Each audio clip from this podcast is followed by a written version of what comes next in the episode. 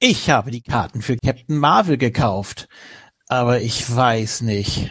Alter, komm mir jetzt nicht wieder mit deiner Marvel-Abneigung, Mann. Das hält ja echt keine Sau aus mit der Zeit. Ja, echt, ey. So meinte ich das doch gar nicht. Mir fiel nur auf, dass bei unseren Kinobesuchen immer nur Männer mit dabei sind. Was soll das denn jetzt heißen? Ist ja unsere Gesellschaft nicht mehr gut genug oder was? Nein, so meine Du ich. kannst ja mal gerne mit anderen gehen, wenn's dir nicht passt. Ja, echt, Mann. Sowas ist echt undankbar. Da verbringen wir unsere Zeit mit dir und dann sowas. Ich meine doch nur, dass auch mal Frauen mit dabei Ja, sicher, Frauen. Soweit kommt das noch. Das ist ein Männerabend. Frauen. Was soll das denn? Ja, ich sag ja. Das ist nur ein undankbarer Typ, Mann. Ich wollte ja nur. Ja, du willst Ja, genau, ja, du Mann, ja, willst, nicht, hast du eigentlich Da hält eine man Ich habe auch deswegen Reis zu tun, um mit dass andere man Sachen. Oh Mann, da habe ich wieder einen losgetreten. Dabei wollte ich damit eine ganz andere Sache ansprechen. Aber bitte, dann passt es ja stimmungstechnisch zu Captain Marvel. Stimmt's, liebe Brie?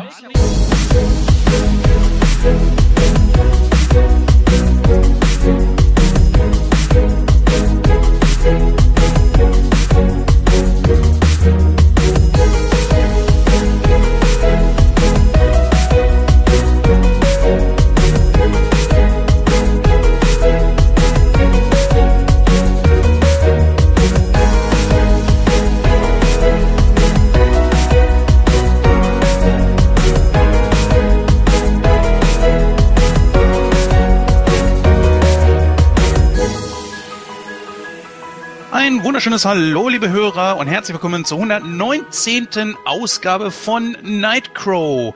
Meine Güte, 119 Ausgaben. Ich mag's ja kaum glauben. Also da, das geht ja jetzt hier Schlag auf Schlag.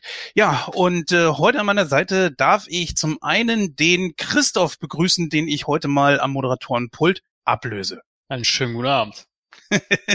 Bisschen ungewohnt, ne? ja, dann zum anderen habe ich das große Vergnügen, dass auch Gordon heute wieder mit dabei ist. Hi. Ja, grüß dich, Junge. Ja, äh, nur kurz eben, äh, wir haben das heute mal getauscht, weil ich glaube, dass der Christoph äh, viel besser auf der äh, Bank jetzt ist, wo er gerade sitzt, denn ähm, Captain Marvel kann ich jetzt geschichtlich nicht so viel erzählen, außer meine Meinung. Und deswegen glaube ich, ist die Rollenverteilung heute so viel besser. Das weiß ich nicht. Ich habe von den Comics jetzt auch nicht viel Ahnung. Oh, aber mehr als ich bestimmt. Also das Einzige, was ich davon weiß, ist, dass das Ding jetzt heutzutage Shazam heißt und Shazam früher eigentlich Captain Marvel war. Aber Was, da, ja, so, guck mal, da geht schon los. Da geht was schon los. erzählst du für eine Scheiße? Ja, Moment. Äh, der, der, der, Fehler dabei ist halt, dass es natürlich ein, ein Marvel auch bei, bei DC gab. Ja, Aber richtig. das hat, das eine hat mit dem anderen nichts zu tun. Ah, Ja. richtig, genau, da gab es irgendwelche. Ach, lass uns das gleich bei der Filmrezension einfach klären. Ja, ja, wir haben heute ein volles Programm. Wir haben heute ein Interview mit dabei, mit dem wir gleich nach Susi dann auch direkt starten.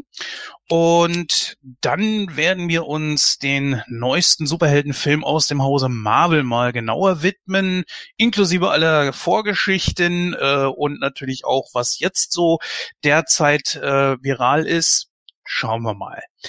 Ja, erstmal so vorher noch so die Frage, Jungs, was ging so bei euch ab? Habt ihr eigentlich den Witz kapiert, den ich jetzt in diesem Hörspielskript geschrieben habe? Ja, klar. Soll ich es- erläutern? Nein, wir können es wir können's ja gleich äh, während des äh, während der Rezension machen, denn ähm, Warum fragst du jetzt in der Besprechung ja nach? Du bist so unfähig als Moderator. das stimmt, das stimmt. Deswegen machst du es ja eigentlich auch immer. Und du hast die schönere Stimme, aber na gut. Naja, das glaube ich jetzt nicht so ganz, aber okay.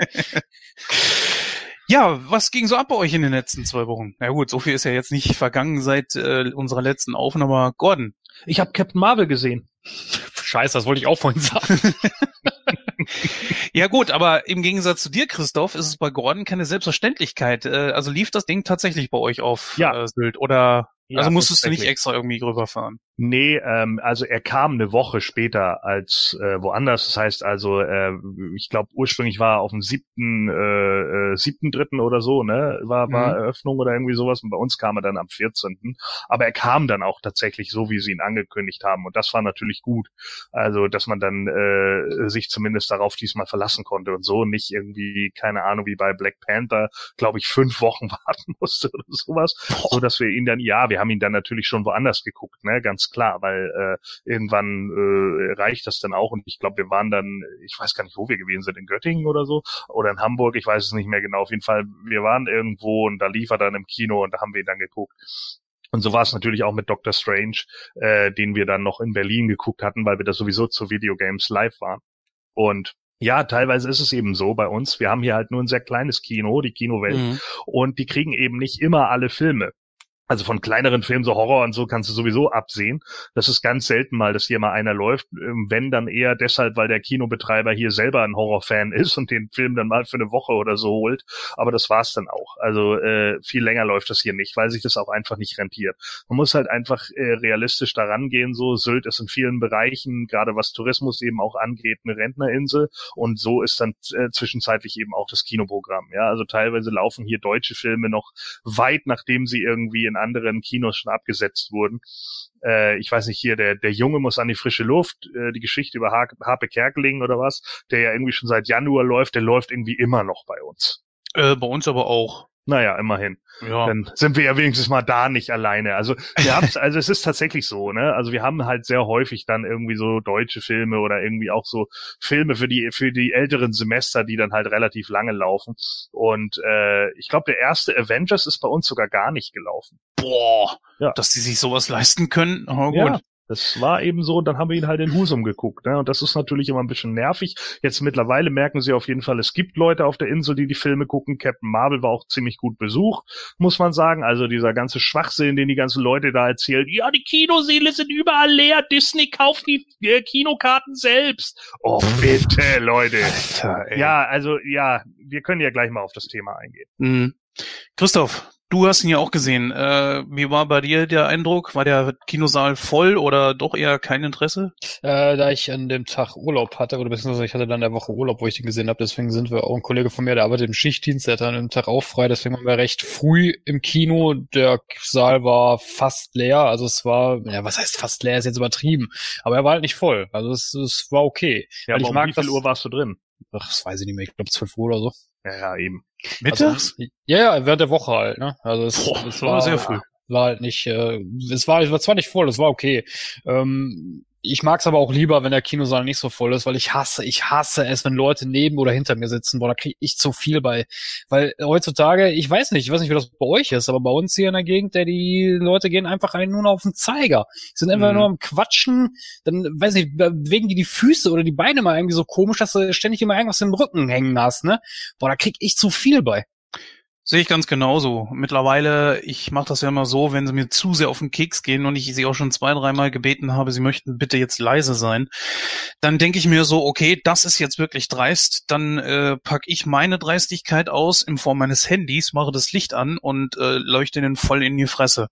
Darauf sind sie dann natürlich echauffiert. Ich sage aber ganz einfach, habt euch selber zuzuschreiben, merkt euch jetzt folgendes, Klappe zu, Licht aus, Klappe au- auf, Licht an. So einfach ist das. Äh, ich hole da auch nicht mehr irgendwelchen Kinobetreiber oder sowas. Finde ich dämlich. Ich bin äh, Ja, 40. aber, da, weiß, ja. weiß, ich verstehe das nie so ganz. Warum, warum gehe ich ins Kino, wenn ich quasseln will? Also ganz ehrlich, da gehe ich ins Restaurant.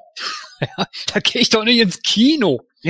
Vor allen Ja, Dingen, aber es das gibt kannst einfach zu viele. Es gibt halt einfach mittlerweile zu viele Menschen, die einfach überhaupt keine Aufmerksamkeitsspanne mehr haben. Ne? Ich kenne auch die Kinogänger, die dann regelmäßig an ihr Handy gucken müssen Mhm. und das auch ständig irgendwie. Oh ja, da wird mir eine Nachricht geschrieben und da wird mir eine Nachricht geschrieben. Es sind einfach so viele Leute auch von dem Scheiß abhängig. So und das ist eben genau der Punkt.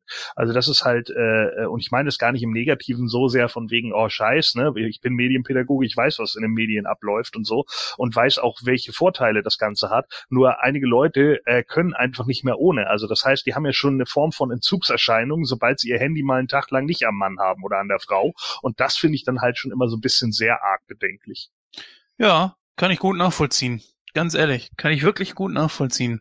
Aber es ist ja mittlerweile auch so ein Alltags-, so ein Gebrauchsgegenstand geworden irgendwo. Das kann dann zum Beispiel eine ältere Generation gar nicht mehr so nachvollziehen, ne? Ja. Aber naja, ist halt eben so. Erzeugt halt auch Druck, ne? Sozialen Druck. Ist Auf jeden so. Fall. Ja. Auf jeden Fall. Und die ständige Erreichbarkeit ist aber auch, ich sag mal, ein Stück weit nervig. Also es, es kann auch zu Missverständnissen führen, ist mir letztens passiert, da meinte einer so, ey, warum hast du nicht geantwortet? Ich sag, hä, was? Ja, ich habe gesehen, du warst um 5 Uhr morgens wach. Was? 5 Uhr morgens? Alter, brennst du oder was ist los? Ich sag, ich habe mein Handy um 5 Uhr morgens auf, auf, auf lautlos stehen, weil ich dann mal schlafen bin, weil ich dann arbeiten muss. Ich kann ja nichts dafür, dass du das nicht kennst. Das nennt man so Arbeit, ne? Das ist eine neue Erfindung, ist neu. Ähm, aber trotzdem, 5 Uhr morgens? Nee, ich habe das dann irgendwann mal getestet. Es ist tatsächlich so, wenn Nachrichten kommen, gibt ja so arme Irre, die nachts um 5 Uhr dann noch irgendwelche Nachrichten schreiben. Einen, den hört ihr gerade, mich. naja, kommt auch mal vor. Und ja, dann ist es so, dass mein Handy plötzlich anfängt äh, zu leuchten und steht dann auf online. Ja. Und dann steht da äh, Jens online um 5, 6 Uhr morgens. Dabei habe ich das Handy gar nicht in der Hand gehabt. Ich weiß leider noch nicht, wie ich es ausstelle. Falls ihr da irgendwie eine Idee habt, liebe Hörer, könnt ihr mir das mal schreiben, zum armen alten irgendwie Ja, das geht unter den Einstellungen. Ja, aber natürlich. generell ist das für mich halt auch so eine Sache und viele äh, blenden sich ja mittlerweile sogar komplett aus bei den ganzen Sachen, weil sie eben auf Mhm. diesen ganzen Druck keinen Bock haben.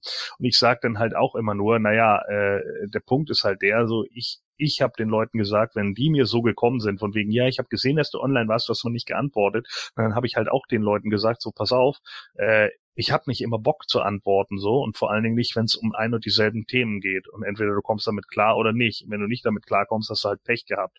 Also ich muss mich nicht auf auf unsichtbar stellen, äh, damit ich dann irgendwie äh, einem, einem Konflikt aus dem Weg gehe. Aber das machen viele Leute mittlerweile so, ne, weil sie einfach konfliktscheu sind und keinen Bock darauf haben und sich dann sagen, ja, nee, äh, ich lasse die Leute da drin. Aber ganz ehrlich, Leute, die äh, sich darüber schon aufregen, dass ihr mal nicht am Handy seid, Alter, ganz ehrlich, die würde ich nicht mal in meinen Freundeskreis zählen und auch nicht im Bekanntenkreis.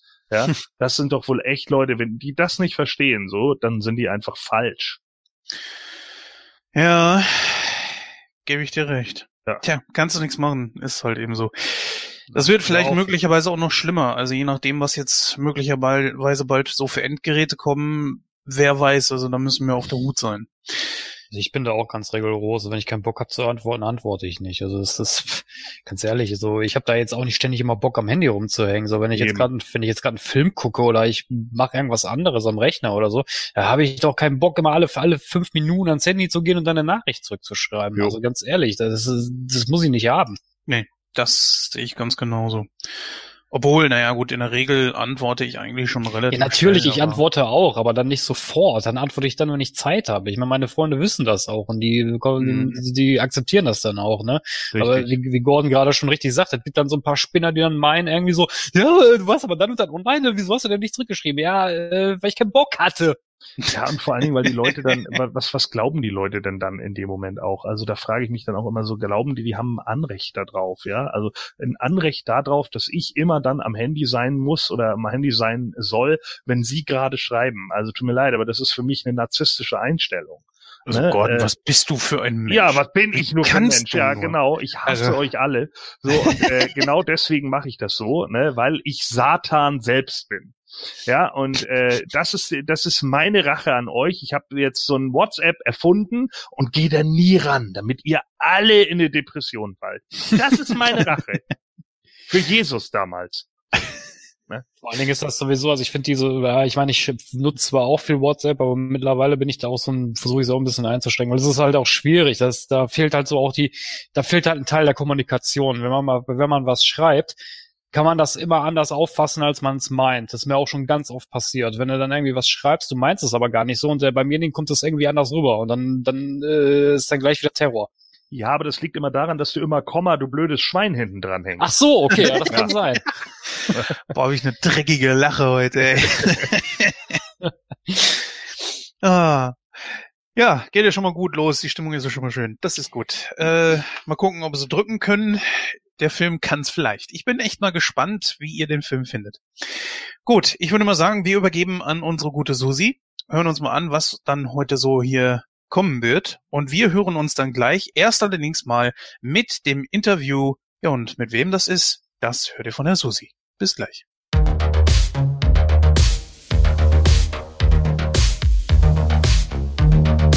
In der heutigen Ausgabe haben wir endlich mal wieder ein Interview für euch. Die Schauspielerin und Synchronsprecherin Anna Griesebach, bekannt aus Produktionen wie Tatort in aller Freundschaft, Heiter bis tödlich und vielen anderen Produktionen, stand uns Rede und Antwort. Darüber hinaus dreht sich im heutigen Hauptthema alles um Captain Marvel. Trotz guter Einnahmen an den Kinokassen und überwiegend positiver Resonanz steht der Film bei einigen Kritikern nicht gerade hoch in der Kunst.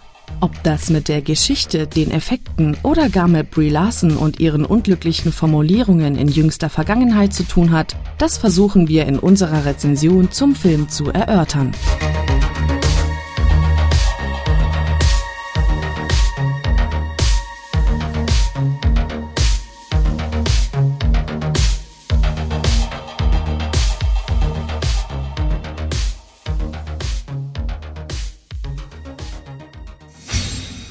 Hallo, liebe Hörer. Ich begrüße euch ganz herzlich zu diesem Interview hier. Ich habe nämlich das große Vergnügen, Anna Griesebach bei mir begrüßen zu dürfen. Hallo, Frau Griesebach. Hallo, es freut mich. Hallo. Ja, Frau Griesebach, Sie sind Schauspielerin, Synchronsprecherin, Sie sind im Hörspielbereich tätig, dann stehen Sie auch noch oft auf der Bühne und natürlich auch vor der Kamera. Aber singen tun Sie nicht, oder? Nein, nein, nein, im Singen, im Singen bin ich auch ganz ähm, eigentlich überhaupt nicht gut, obwohl ich mich immer mehr traue zu singen und ich habe tatsächlich auch für einen für einen Film letztens sogar etwas ähm, ein Lied synchronisiert, also gesungen, aber da da ähm, das sollte ganz punkig und wild klingen. Also ich durfte auch krumm und schief singen, aber es hat total Spaß gemacht. Und nee, aber singen, nee, das ist nicht so mein Ding. Ich singe jetzt, ähm, ich singe mit meiner Tochter Kinderlieder. Also ich übe noch. Was hat Sie dann letztendlich dazu bewogen, Schauspielerin beziehungsweise auch Synchronsprecherin zu werden? Ich ähm, habe mit zehn Jahren die Mutter einer Freundin, die ähm, Synchronsprecherin und auch Schauspielerin ist, die hat, ja, ich war einfach bei denen immer nachmittags nach der Schule und habe mitbekommen, dass meine Freundin halt synchronisiert.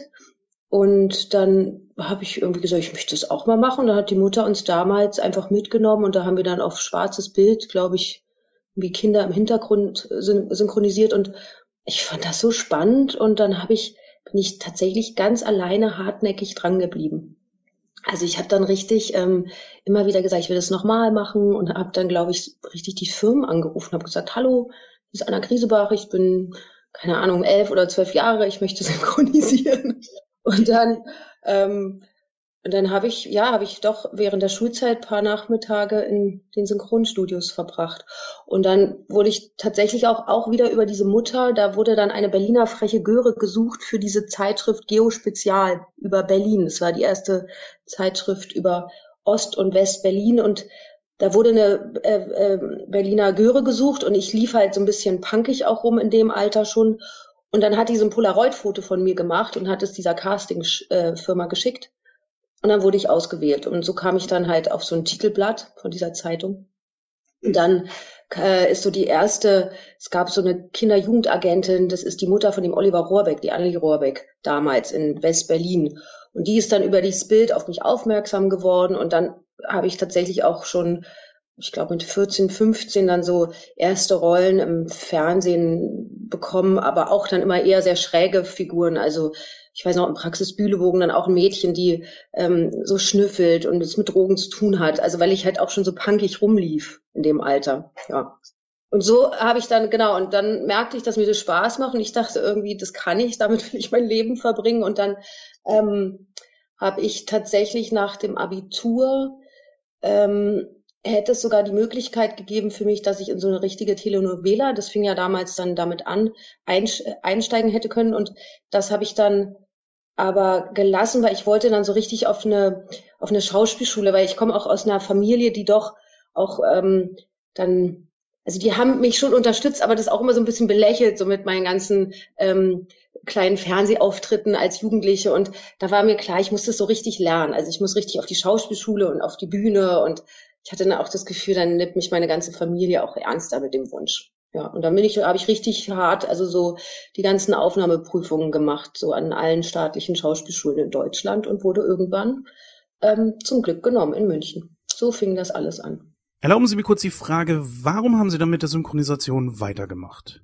Damals war das so ein bisschen verpönt, wenn man auf die Schauspielschule wollte, durfte man erstmal nicht so verraten, dass man eigentlich schon so ein bisschen was damit zu tun hatte. Also, dass ich schon gedreht habe oder synchron gesprochen habe. Und dann gab es tatsächlich auf der Schauspielschule den ersten Synchronworkshop in München. Und dann bin ich dahin und dann merken die so, die kann das ja. Also, weil, wenn man es so als Kind, wenn man damit anfängt, dann denkt man ja nicht so drüber nach. Das ist dann so ein bisschen wie, man lernt halt so ein bisschen früher Autofahren schon. Und dann ähm, dachte ich so, ich bin ja blöd, ich kann mir ja total mein Studium so ein bisschen mitfinanzieren oder mein Leben so ein bisschen verbessern in München, wenn ich einfach jetzt nebenher synchronisiere. Und dann habe ich bei den ähm, Firmen in München, bei den Paaren mich vorgestellt und dann habe ich tatsächlich das erste Mal in meinem Leben Menge gemacht, was ich vorher gar nicht so kannte. Menge, Mengensprecher. Und ich glaube, ich habe es dann einmal gemacht und zwar bei der Regisseurin Beate Klöckner in einem ähm, Film in München. Ich weiß nicht mal, was das für ein Film war. Und dann hat die mich rausgefischt und meinte, wer bist du denn? Du, du, du kannst ja, also du, du weißt auch, wie Synchron geht. Warum bist du in der Menge? Und dann hat die mich relativ schnell für große Rollen wieder besetzt. Und dann ähm, was ich ja schon als Kind auch, äh, also als Kind war ich ja in Berlin doch, habe ich ja sehr viel synchronisiert und dann ähm, ja, und dann habe ich das einfach wiederentdeckt und dachte, das ist, das, das macht so einen Spaß und ich habe dann auch so tolle Filme gleich wieder synchronisieren dürfen und dann ähm, und dann habe ich es aber auch wieder verloren, weil ich ja dann an Theatern engagiert war und da gab es keine Synchronstudios und erst als ich ähm, als es klar war, dass ich frei arbeiten möchte und das war dann sehr interessant. Dann ähm, war klar, ich gehe zurück nach Berlin nach ungefähr zehn Jahren. Und dann hatte mich auch wieder diese Regisseurin gleich wieder in Berlin besetzt. Und dann habe ich gedacht, okay, ich werde mich ja mal allen Synchronfirmen wieder vorstellen, also sagen, dass ich da bin. Und das war dann richtig toll, weil ganz viele waren von früher noch da und die haben mich alle total herzlich empfangen. Also ich wurde mit offenen Armen wieder aufgenommen. Also ich hatte es nicht so schwer wie andere, die vielleicht nach der Schauspielschule plötzlich sagen, ich möchte ins Synchrongeschäft, weil das ist auch wie so eine eigene Mafia. Also man muss da ganz schön ackern, um da seine Position zu erreichen. Ne? Und auch ich musste dann auch erstmal wieder auch Klinken putzen und mich da wieder, aber ich habe dann nicht mit Menge oder sowas, sondern dann mit kleineren Rollen, dann auch wieder größere Rollen und irgendwann wussten dann auch alle, ah, die hat sich in die Richtung entwickelt, ähm, so kann man sie gut besetzen, das passt. Und dann haben manche Regisseure, die ich von früher halt kannte, die haben dann plötzlich gesagt, das ist ja hier, also die wussten dann auch, wie ich so als Kind als Punkerin im Synchronstudio stand und plötzlich steht dann da eine junge Frau, ne? Und ja, und dann seitdem bin ich jetzt wieder richtig, also habe ich wieder richtig viel zu tun und es ist ganz toll. Ich liebe das, dass ich diese drei, also dass ich das Privileg habe, ähm, ja, weiter Theater zu spielen, zu drehen und zu synchronisieren. Also es ist ein Knaller. Bisher. Toi, toi, toi. Ja. Mm, ich hatte vor einiger Zeit die Gelegenheit, mit einem Schauspielerkollegen von Ihnen zu sprechen, welcher in einer Daily Soap mitspielt. Er meinte, dass das langfristig gesehen nicht wirklich was für ihn ist, weil aufgrund des Zeitmangels, den man da ja hat, weil das muss ja alles recht schnell rausgehauen werden, da würde sein Schauspiel drunter leiden. Wie stehen Sie zu solchen Soaps und dieser, ja, nennen wir es mal Fließband-Schauspielerei? Ja, also ich, ich habe sowas noch nie gemacht. Ich habe aber also eine absolute Hochachtung davor, weil ich natürlich weiß, was das heißt, wenn man in, in nur ein paar Tagen oder ja, manchmal vielleicht sogar nur an einem Tag schon wie eine halbe, halbe Folge ähm, abgedreht haben muss. Das wird ja manchmal so ein bisschen belächelt oder dann machen sich andere Schauspieler, die vielleicht nur Kino machen, so ein bisschen über die, ja, die machen halt Telenovela. Also da gibt's ja dann auch immer so, ne, so, so ich weiß nicht, ich finde das alles Quatsch. Also ich finde es auch, sondern es ist eine Frage, für welches Genre man sich entsch entscheidet in dem Moment und ob man die Rolle gerne spielen möchte. Und ähm, er hat auch oft damit zu tun, wie viele Aufträge man gerade hat, weil es ist ja auch ein Beruf, von dem man einfach leben muss. Und dann ist es, ähm, es ist einfach verdammt schwer, sehr viele Szenen an einem Tag wegzudrehen. Also das ist einfach ein, ein ganz anderes Pensum, was die Leute, die Telenovelas machen, da abarbeiten müssen. Und das ist eine irre Leistung. Also deshalb, ähm, ich kann das nicht wirklich beurteilen, weil ich das noch nicht gemacht habe. Ich habe bisher eine, mal, war ich mal im Hauptcast für eine Serie, für eine Vorabendserie in der ARD.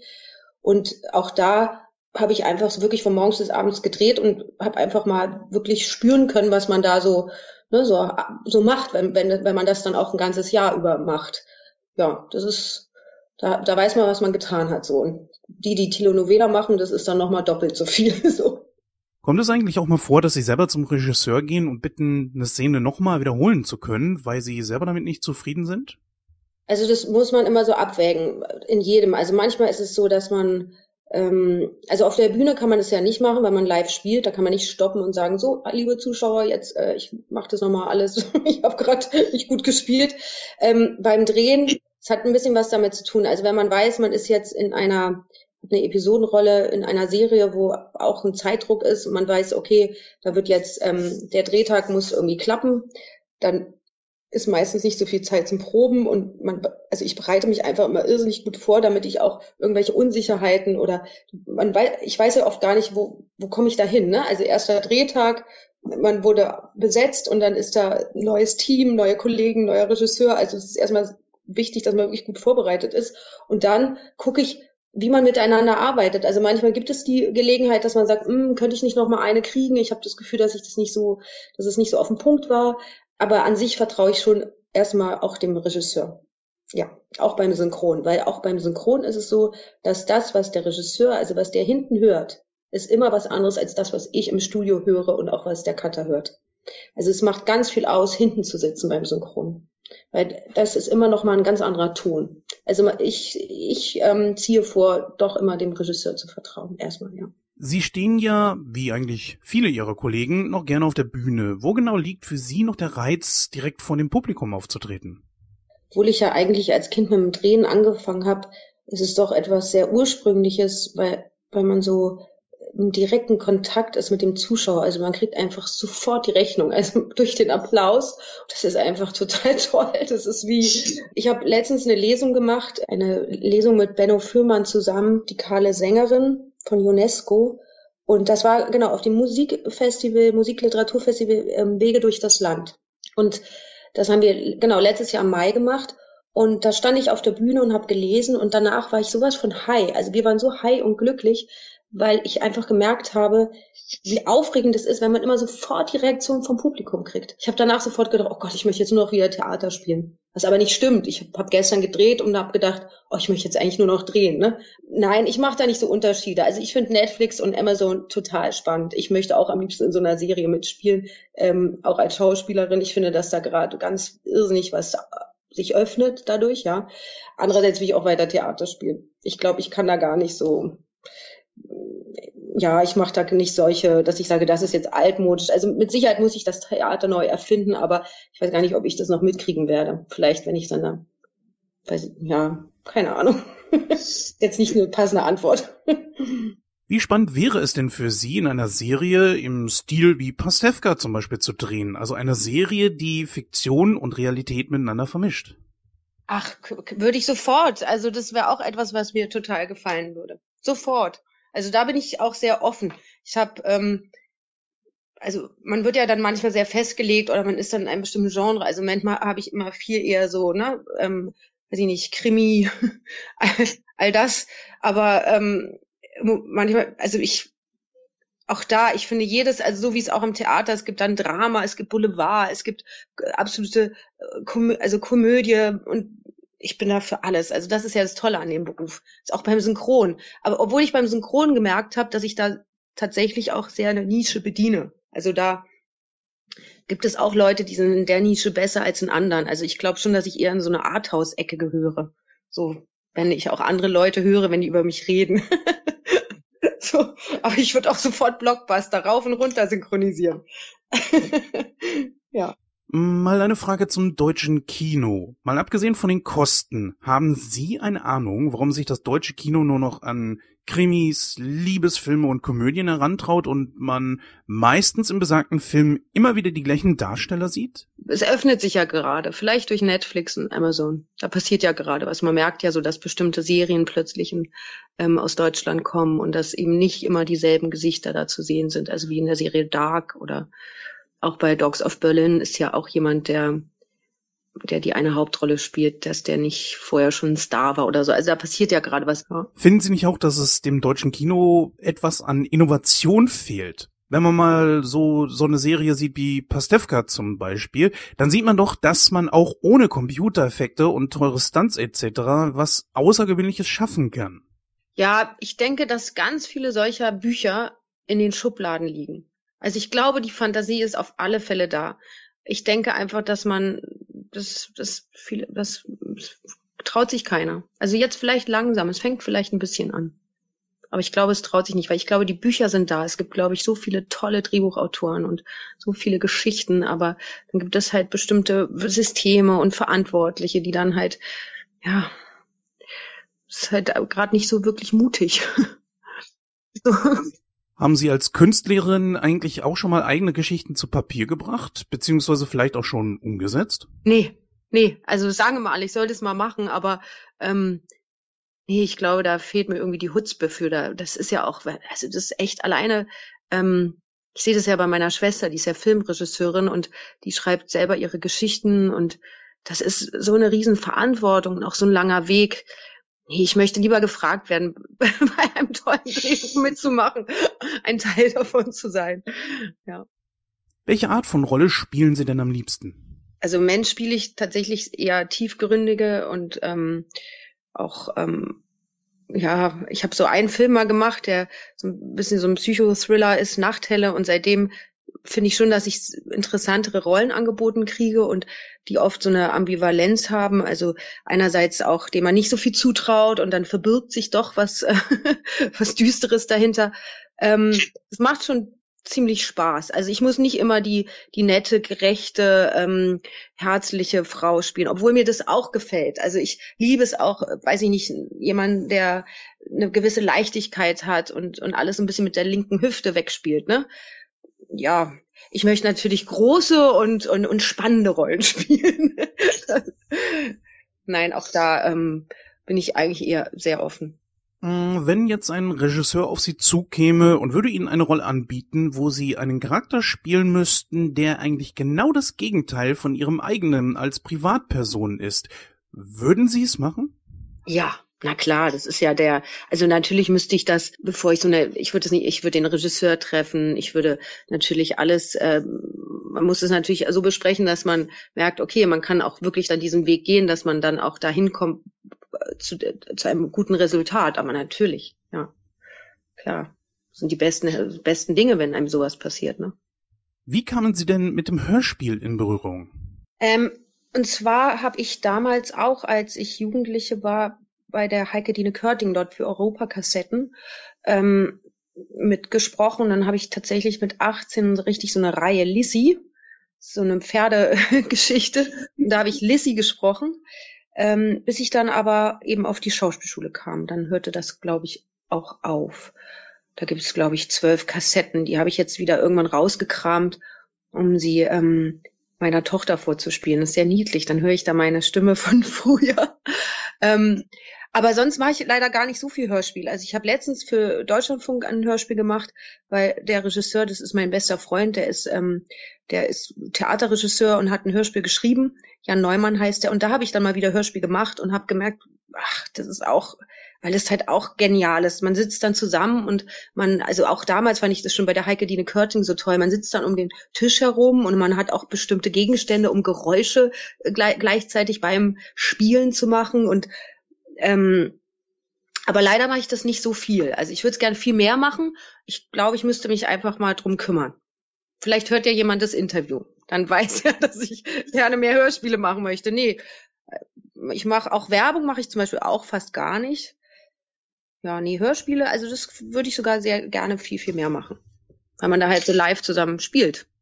Kommen wir mal zu einem Dauerthema, dem Xen. Die meisten Synchronsprecher vermissen ja die Zeit, wo man noch gemeinsam so vor dem Mikro stand. Aber ist das überhaupt noch zeitgemäß? Naja, nee, wird ja nicht mehr gemacht. Ähm, es würde, also manche Regisseure, ich habe mit einem Regisseur, der hat manchmal darauf bestanden, ein älterer Regisseur, der ähm, und immer wenn wir das gemacht haben, dann war man sogar fast manchmal schneller. Also wir haben vielleicht dann nicht immer die Takes zusammen aufgenommen, also manchmal musste man xen, aber wir haben uns halt Man war halt live dabei, konnte hören, ah, so macht es der Kollege und dann hat man sofort darauf geantwortet. Und, ähm, und das, das geht manchmal genauso schnell. Also manchmal geht es sogar schneller, weil dann wird da, muss man nicht so viel rumbasteln. Aber ja, die Erfahrung zeigt wohl, sonst würden es die ganzen Firmen ja nicht machen, dass Xen dann doch am schnellsten ist und man am meisten Geld sparen kann. Aber es macht immer Spaß. Man freut sich immer, wenn der Kollege oder die Kollegin mit dabei ist. Wo ist es als Schauspielerin eigentlich anspruchsvoller? Wenn es um Kinofilme geht oder doch eher so bei Produktionen für das Fernsehen? Ich glaube, man versucht in jedem Genre den, den, seinen Anspruch zu, zu halten oder zu erfüllen, den man hat und der auch von einem verlangt wird. Ähm, nee, das kann ich nicht so. Also früher habe ich das auch gedacht, dass vielleicht Kino anspruchsvoller ist, aber seitdem ich jetzt diesen Beruf mache, das hat immer was damit zu tun, für welches Format man sich entscheidet. Und in diesem Format gibt es einen bestimmten Anspruch und auch der ist hoch. Also weil da spielen so viele Faktoren. Also eine Serie hat natürlich nicht so viel Zeit nicht so viele Drehtage, muss aber irrsinnig viel schaffen und dann ja, und da kann man auch dennoch einen hohen Anspruch ähm, erfüllen oder für sich erreichen. Natürlich möchte jeder nur Kino drehen, ne? Aber auch da, ja, Sie kennen ja auch Kinofilme, die sind dann nicht so. Also das kann ich gar nicht mehr so sagen. Kann man. Es gibt so tolle Serien, die sind tausendmal toller als irgendein Kinofilm, ja. Gerade die jetzt aus Amerika kommen, da gibt's ja so tolle Serien. Bin ich auch süchtig. Guck mir die alle an. Kommt ja hin und wieder mal vor, dass Fans zu den Sprechern und Schauspielern gehen und dann enttäuscht sind, wenn das, was die Darsteller da gemacht haben, im Grunde genommen nur ein Job für sie war. Gab es bei Ihnen schon einmal solch eine Situation? Ach, ich manchmal passiert mir das, dass jemand ähm, aber so richtig konkret, also als ich diese Serie fürs ARD, für die ARD gedreht habe, da ist es natürlich ähm, da hatte ich dann auch so, ja, so Events, dass man dann Autogramme zu geben und dann grundsätzlich habe ich immer eher ein sehr, war das immer sehr offen und herzlich und ich hatte nie das Gefühl, dass jemand jetzt zu ex, also dass ich jemand mit meinen Antworten enttäuscht habe oder dass ich dachte, oh, das ist jetzt aber irgendwie mir zu viele Fragen. Ähm, meistens freue ich mich eigentlich. Es gibt auch Leute, die plötzlich sagen, oh, ich habe den Film gesehen und ähm, das fand ich ganz toll. Also gerade, ich habe ja auch noch nicht so irrsinnig viel gedreht. Ich habe einen, eben diesen einen Kinofilm, der aber auch nur zwei Wochen im Kino war, weil es ein Arthouse-Film ist, gedreht als Schauspielerin mit einer absoluten Hauptrolle und da habe ich mich dann immer eher gefreut, wenn, den, wenn plötzlich jemand, also ich weiß, während der Berlinale ähm, bin ich immer über meine Agentur bei so einem Empfang und dann stehen meistens davor so Fans oder Leute, die Autogramme haben wollen und dann kam jemand auf mich zu meinte, ich habe den Film gesehen in München auf dem Filmfest und der kommt ja jetzt auch ins Kino und es hat mich eher gefreut, es hat mich ja auch glücklich gemacht, weil man dann denkt so, oh, das, es gefällt jemandem den Film, den wir gemacht haben, ne? so ganz, es ist ganz simpel, ja. Ja, damit sind wir auch schon am Ende dieses Interviews angelangt. Erlauben Sie mir dann noch kurz die Frage, wo wird man Sie dann in nächster Zeit sehen? Und hören, natürlich. Also gerade habe ich Bettys Diagnose gedreht. Das ähm, wird dann irgendwann laufen. Dann läuft, glaube ich, im April läuft eine Folge mit einer Episodenhauptrolle Soko Wismar. Also ich synchronisiere gerade eine, eine Serie, die heißt Keeping Face. Da synchronisiere ich gerade die Hauptrolle. Die finde ich richtig spannend. Die kommt, glaube ich, äh, auch demnächst. Mm, erlauben Sie mir bezüglich Bettys Diagnose noch kurz eine Frage. Ist es nicht so, dass die Hauptdarstellerin Bettina Lamprecht aus der Serie ausgestiegen ist? Ja, und da gibt es jetzt eine tolle neue Kollegin, die macht das ganz toll. Die ähm, ja, die macht das ganz toll. Man kann die, also es lohnt sich, sich das anzugucken. Ich habe sie mir auch im Vorfeld, habe ich mir ein paar Folgen angeschaut und die neue Betty ist also auch ein Knaller. So, dann sind wir jetzt aber wirklich am Ende angelangt. Frau Griesebach, ich danke Ihnen, dass Sie sich die Zeit für uns genommen haben. Ja, es freut mich. Vielen Dank für das Interesse. Ja, einen schönen Dank an Anna Griesebach für dieses wirklich tolle Interview. Ja, endlich hatten wir mal wieder ein Interview mit dabei. Es hat jetzt schon länger gedauert, als äh, wir eigentlich gedacht haben. Aber ja, im Moment ist es echt schwer, Leute vors Mikro zu kriegen. Aber wir bleiben immer dran und versuchen euch da so oft es geht mit Interviews zu versorgen. aber wir sind ein Non-Profit-Projekt, von daher das wird ein bisschen schwierig. Aber wir versuchen es trotzdem und wie ihr seht, es geht ja. Aber wir wollen jetzt über Brie Larson und Captain Marvel sprechen. Ja, bevor wir jetzt überhaupt mit dem Film anfangen, fangen wir erstmal mit einer kleinen Vorgeschichte an. Und die haben wir ja vorhin schon so ein bisschen angeteased, beziehungsweise auch schon so ein klein bisschen in unserem äh, Mini-Hörspiel am Anfang verwurstet. Ja, Gordon, magst du uns gerne mal kurz erklären, was ist denn überhaupt das große Problem gewesen? Ja, also letzten Endes war es so, dass Brie Larson in einer, ja, in einem Gespräch mit mit einem Interviewer wohl geäußert hat, äh, dass sie, äh, weil sie relativ viel Kritik geerntet hat oder weil eben einige Leute äh, ja gesagt haben, ob sie die richtige Actress ist und sie die wirkt so stale und keine Ahnung. Sie hat dann irgendwann nur gesagt und das hatte glaube ich gar nicht in Bezug darauf, sondern dass sie einfach nur gesagt hatte, ähm, sie wundert sich, warum immer so viele weiße Männer irgendwie die Kritiker sind in der ganzen Runde und sie wünscht sich ein bisschen mehr Diversity in der Sache. Gut, ich meine, das kann sie so sehen. Sie kann ja sagen, ja, ich hätte auch ganz gerne mal mehr weibliche Kritikerinnen da oder auch mehr afroamerikanische oder wie auch immer. Ja, das ist mir vielleicht ein bisschen, äh, bisschen zu unabwechslungsreich so und das ist dann halt ihre Meinung. Ist jetzt natürlich die Frage, ob man genügend Kritiker hat, die das dann in, in irgendeiner Weise sehen, aber natürlich haben die Leute, die Incels auf, auf YouTube, also Incel sind ja die äh, Männer, die dann ungewollt in der, äh, im Zölibat leben, so sozusagen, ja, die keine Frauen abbekommen und bla und sich dann irgendwie regelmäßig darüber aufregen und hast du nicht gesehen so und die dann auch dazu stehen mittlerweile. In der Empörungskultur heutzutage ist das ja jetzt auch ein Trend, ne, sich auf seinen Kram irgendwie äh, zu rechtfertigen. Natürlich ist es so, dass Hollywood in den vergangenen Jahren ja immer mal wieder irgendeinen Scheiß gemacht hat. So was was ich, Ghostbusters Remake und hast du nicht gesehen und der ist halt gefloppt. Und dann hieß es, dann wurde halt da hinterher die Fanschaft für geblamed, ja, also man hat denen die Schuld gegeben, ja, ihr geht ja nicht in unseren Film. Ja, dann macht keinen Scheißfilm, gehen wir auch rein. So, das ist halt der Unterschied. Ne? So, ja, so einfach läuft halt der Deal. So. Und äh, der in den Film Ghostbusters, in den neuen, sind die meisten ja eben nicht reingegangen, äh, weil, weil das Frauen sind, sondern weil es nicht witzig ist. Ja, also mhm. jeder, der den neuen Ghostbusters auch nur in Ausschnitten gesehen hat, hat einfach gemerkt, das ist alles plumpeste 0815 Hollywood-Humor-Scheiße. So, und tut mir leid, das ist dann halt einfach langweilig und den gucken dann viele, viele Leute nicht. Genauso wie sie viele Leute äh, andere Filme mit Männern nicht gucken und so. Und viele Leute haben halt einfach auch keinen Bock mehr auf Remakes von erfolgreichen Filmen. Weil diese erfolgreichen Filme schon erfolgreich waren, ja, und das hat ja auch einen Grund. Ich meine, wer will denn jetzt wirklich sehen, nochmal Star Wars Episode 4, 5 und 6 mit anderen Schauspielern? Weil jetzt haben wir noch mehr bessere Technik und äh, wir haben noch jemanden, der, glaube ich, Luke Skywalker besser spielen kann.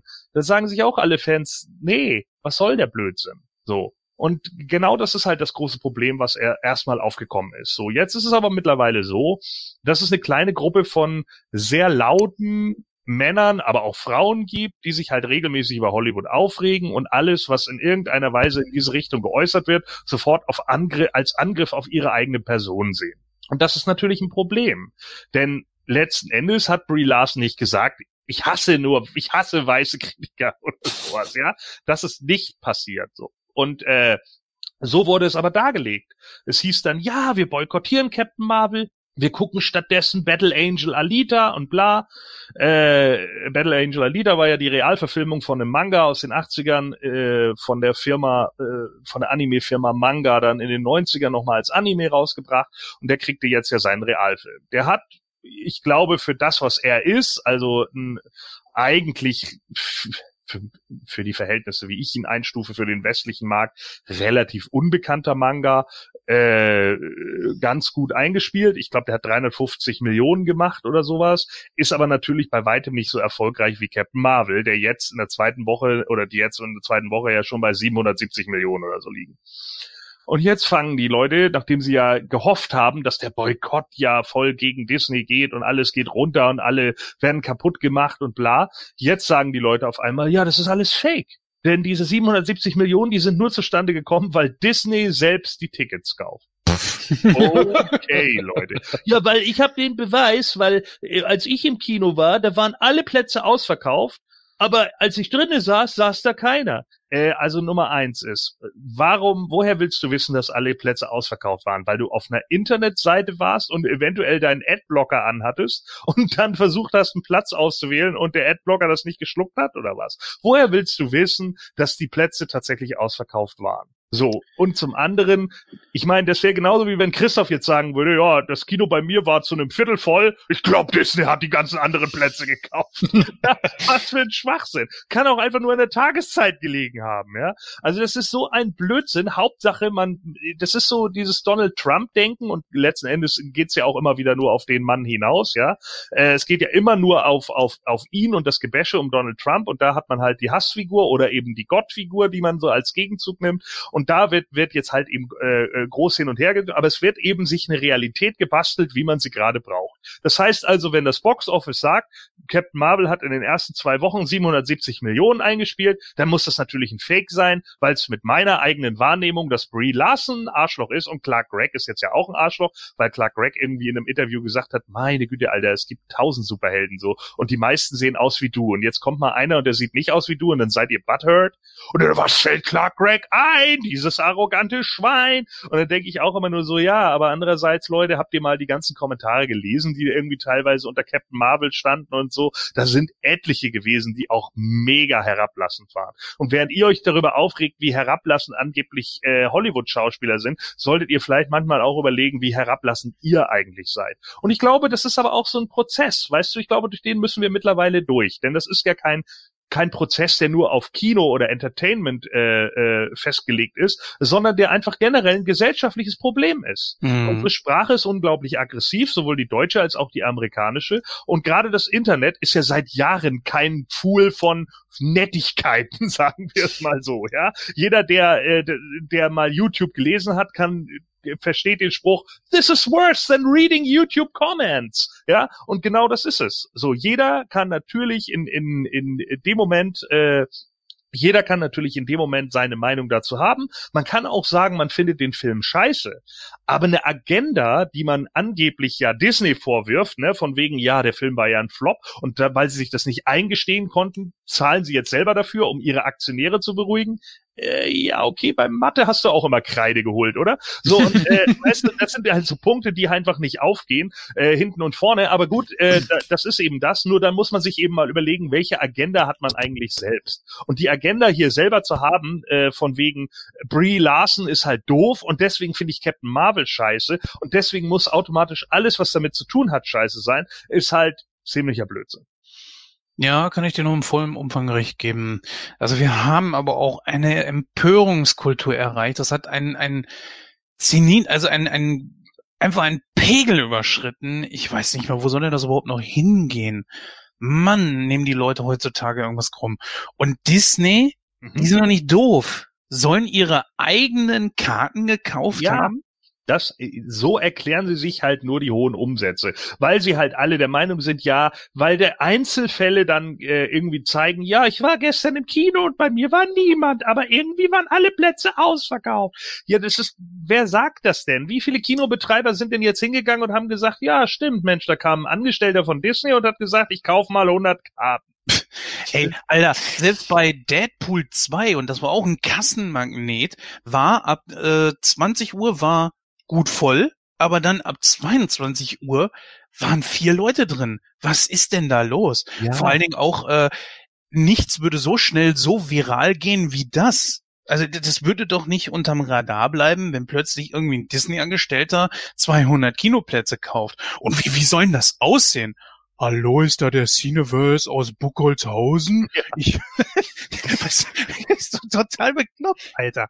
Mein Gott, ey. Ja, die, die, die, die Disney-Mitarbeiter sind ausgeschwärmt, quasi in, wir waren in, quasi in jedem Kino und in haben jedem Land immer, auch. in jedem Land und haben dort ja. quasi 100 bis 200 Karten immer gekauft. Weißt du, die Leute regen sich dann irgendwie darüber auf, dabei ist der Start von Captain Marvel, das ist in Ordnung für die USA, ne? Die haben irgendwie 220 Millionen gemacht, aber es ist jetzt auch nicht so, dass man irgendwie sagen könnte, yo, das ist jetzt hier irgendwie der mega Hammer Blockbuster, der jetzt gleich 500 Millionen am ersten Wochenende gemacht hätte in den USA. So ist es halt nicht. Aber er hat halt über 500 Millionen in zwei Wochen auch im Ausland gemacht, unter anderem auch in China. Wollen die mir jetzt erzählen, dass jetzt alle Leute aus dem Disneyland China dahin gegangen sind und bezahlt haben oder was? Das ist doch einfach nur Blödsinn. Das war Alter, ein Betriebsausflug. weißt du, das, das ist so, it's delusional, ja? Also das, das ist doch, das ist so ein Schwachsinn, nur um seine eigene Meinung irgendwie äh, äh, bestätigt zu sehen, man. Einfach in einigen Punkten mal die Fakten sprechen lassen und die Klappe halten. Das wäre dann in dem Moment ganz gut. Jetzt äh, sitzen sie natürlich alle da, ja, Wonder Woman wird er nie äh, einholen, bla. Ich so, Alter, Wonder Woman hat 817 Millionen insgesamt eingespielt in der gesamten Zeit. Captain Marvel hat nach zwei Wochen schon 750 oder 770 Millionen.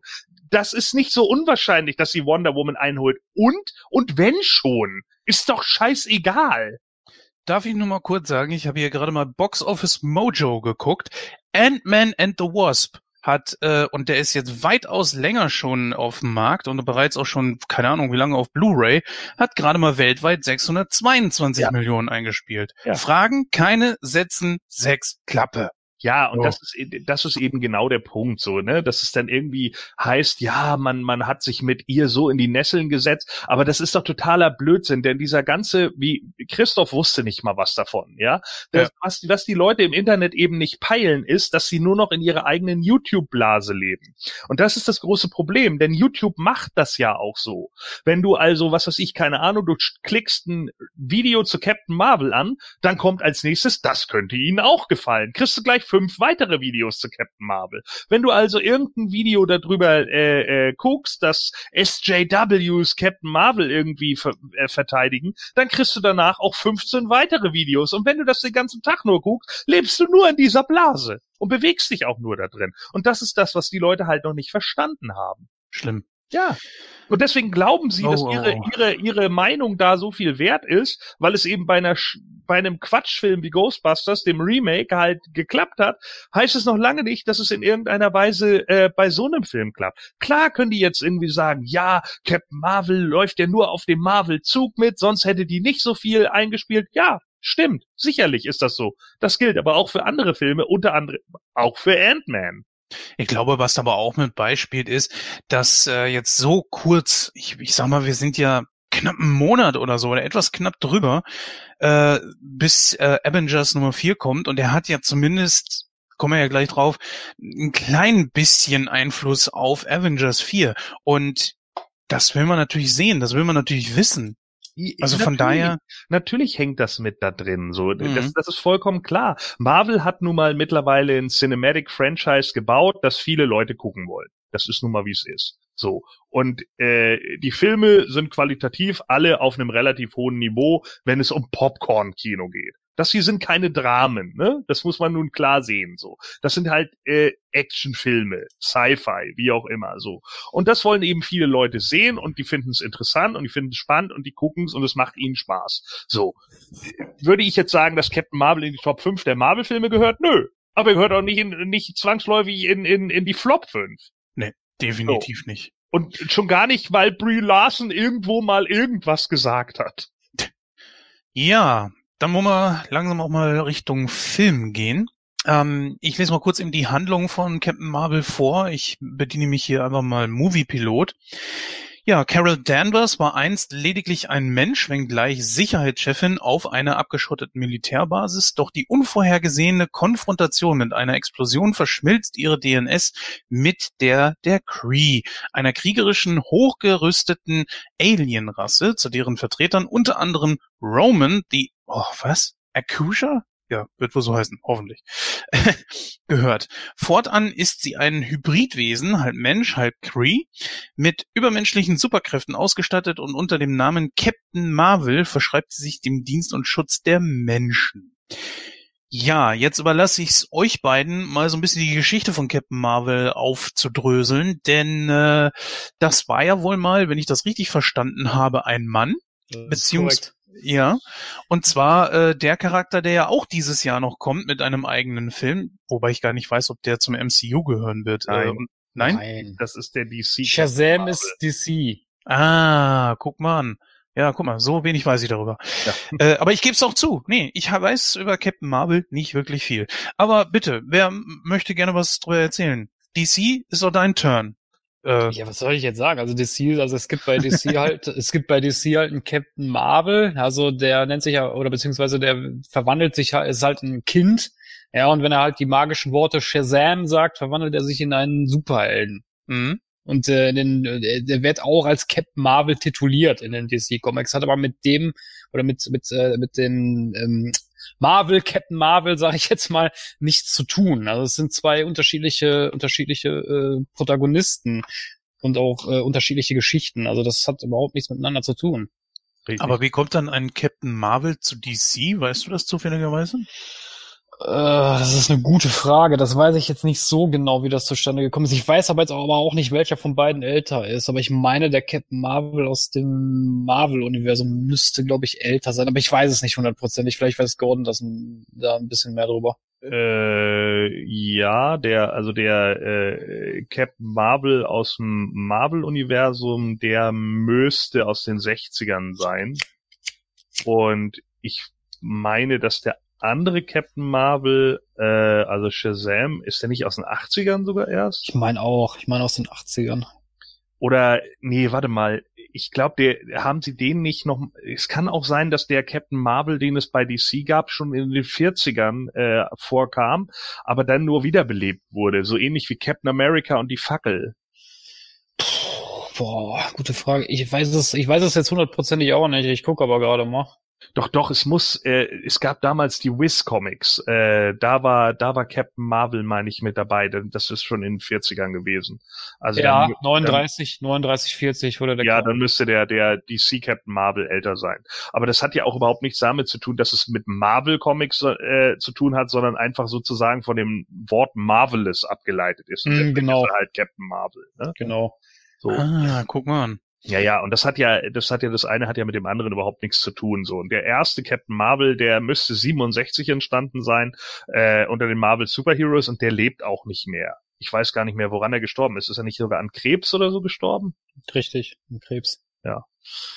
So, und äh, das, äh, das war irgendwie auch eine längere Storyline. Ich glaube, das ist ein Secret Avengers oder so ist er gestorben. Und ähm, äh, da war, da war dann eben, er hatte ja zwischendrin schon die, die Captain Marvel-Identität, wie auch immer, schon lange abgegeben. Ne? Also Captain Mhm. Marvel gab es ja schon einige. Das Witzige ist nämlich, dass es ja auch eine, ähm, eine farbige gab, eine Captain Marvel äh, in den äh, 80ern, die müsste eine Zeit lang die, ähm, äh, die müsste eine Zeit lang die Rächer oder die Westküstenrächer angeleitet haben. Äh, und zwar ist das, äh, oh Gott, wie heißt die denn jetzt? Spectrum heißt die jetzt.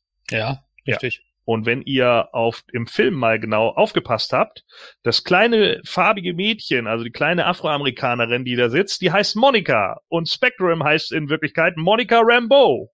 Tja, wer könnte das nur sein? Hm. So, das sind dann natürlich die Referenzen für die Fans. Äh, da habe ich schon gesagt, weil sie nämlich auch exakt dieselbe Frisur hatte wie der, wie die im Captain Marvel, die eben äh, ja in diesem Lichtspektrum da irgendwie fliegen kann, deswegen auch Spektrum, äh, wird da wahrscheinlich auch noch mal irgendwie was kommen. Also das finde ich eigentlich immer ganz cool, dass sie es eben auch so so umsetzen und keine Ahnung. So Carol Danvers, nachdem ja dann der ganze Shitstorm über Captain Marvel hereingebrochen ist, öh, so ein unbeliebter Charakter und außerdem ist das alles SJW-Kram, den haben sie ja erst 2010 erfunden. Nein, Carol. Danvers gibt es schon seit 1968. So, Ist ja auch einer der, ähm, ist ja auch einer der stärksten Superhelden eigentlich von Marvel. genau. So, und da haben sich natürlich auch wieder viele drüber aufgeregt. Das, das liegt ja auch nur daran, dass Marvel irgendwie so diese Rolle geht. Aber auch da, nein, weil 1977 war sie schon Miss Marvel und hat sich teilweise sogar mit dem Ding rumgeprügelt. Ja, The Thing von den Fantastic Four. Also kann sie nicht so schwach gewesen sein, ob ihr es glaubt oder nicht. So, und äh, mittlerweile ist es eben so, dass sie ihre neue Form angenommen hat, Captain Marvel, und sie hat eine Binary-Form. Und in dieser Binary-Form hat sie halt die Möglichkeit, die, die Energie von schwarzen Löchern einzusaugen. Und die kann sie auch wieder freigeben. So. Und da waren natürlich auch ziemlich viele Fans einfach, und da hat Clark Gregg nun mal recht, waren in dem Moment butthurt, weil sie dann der Meinung waren, ja, die wollen unbedingt eine Frau zur stärksten Avengerin machen und damit sind wir ja alle bla, aber niemand ist stärker als Thor oder der Hulk. Oh, da habe ich nur gesagt, alter Leute, ist Kevin, weil Kevin Feige das jetzt einmal in irgendeinem Interview gesagt hat, ist das doch nur der Stand bis jetzt. Niemand hat gesagt, dass das in irgendeiner Weise für immer so sein muss. Alle haben sich doch irgendwie weiterentwickelt. Alle sind irgendwo stärker geworden. Auch Thor ist doch noch mal stärker geworden. So, wo, wo ist denn jetzt das verdammte Problem? So, es ist eine, eine Storyline. Wie stellt ihr euch denn Endgame vor? Thanos kommt an und dann kommt Captain Marvel, Peng, tot, Ende, Abspann oder was? Fünf Minuten oder wie? Sag mal, wie stellt ihr euch das eigentlich vor? So blöd kann man nicht sein. Das ist echt unfassbar. Das ist einfach nur anstrengend. Naja, es kommen ja auch noch größere Gegner als Thanos. Ich meine, Galactus ist ja auch, glaube ich, denke ich mal, um einiges mächtiger. Oder mindestens genauso mächtig wie Thanos. Von daher. Und Jetzt Thanos, Gibt es noch welche? Es wird auch Dr. Doom momentan gerüchtet. Das wäre auch ein super Gegner. Hoffentlich. Ich, ich fänd's ja ganz gut. Ich weiß gar nicht, ist der Fox-Deal jetzt eigentlich schon unter Dach und Fach? Äh, soweit ich weiß, ja. Hm, sehr geil. Der Und Fox-Deal müsste unter Dach und Fach sein. Der Punkt ist Mhm. halt der, dass ähm, Dark Phoenix, der hat jetzt wieder viele Leute äh, äh, confused sozusagen, ja, weil der jetzt natürlich rauskommt noch unter dem alten Label. Ja, aber was soll Marvel denn machen?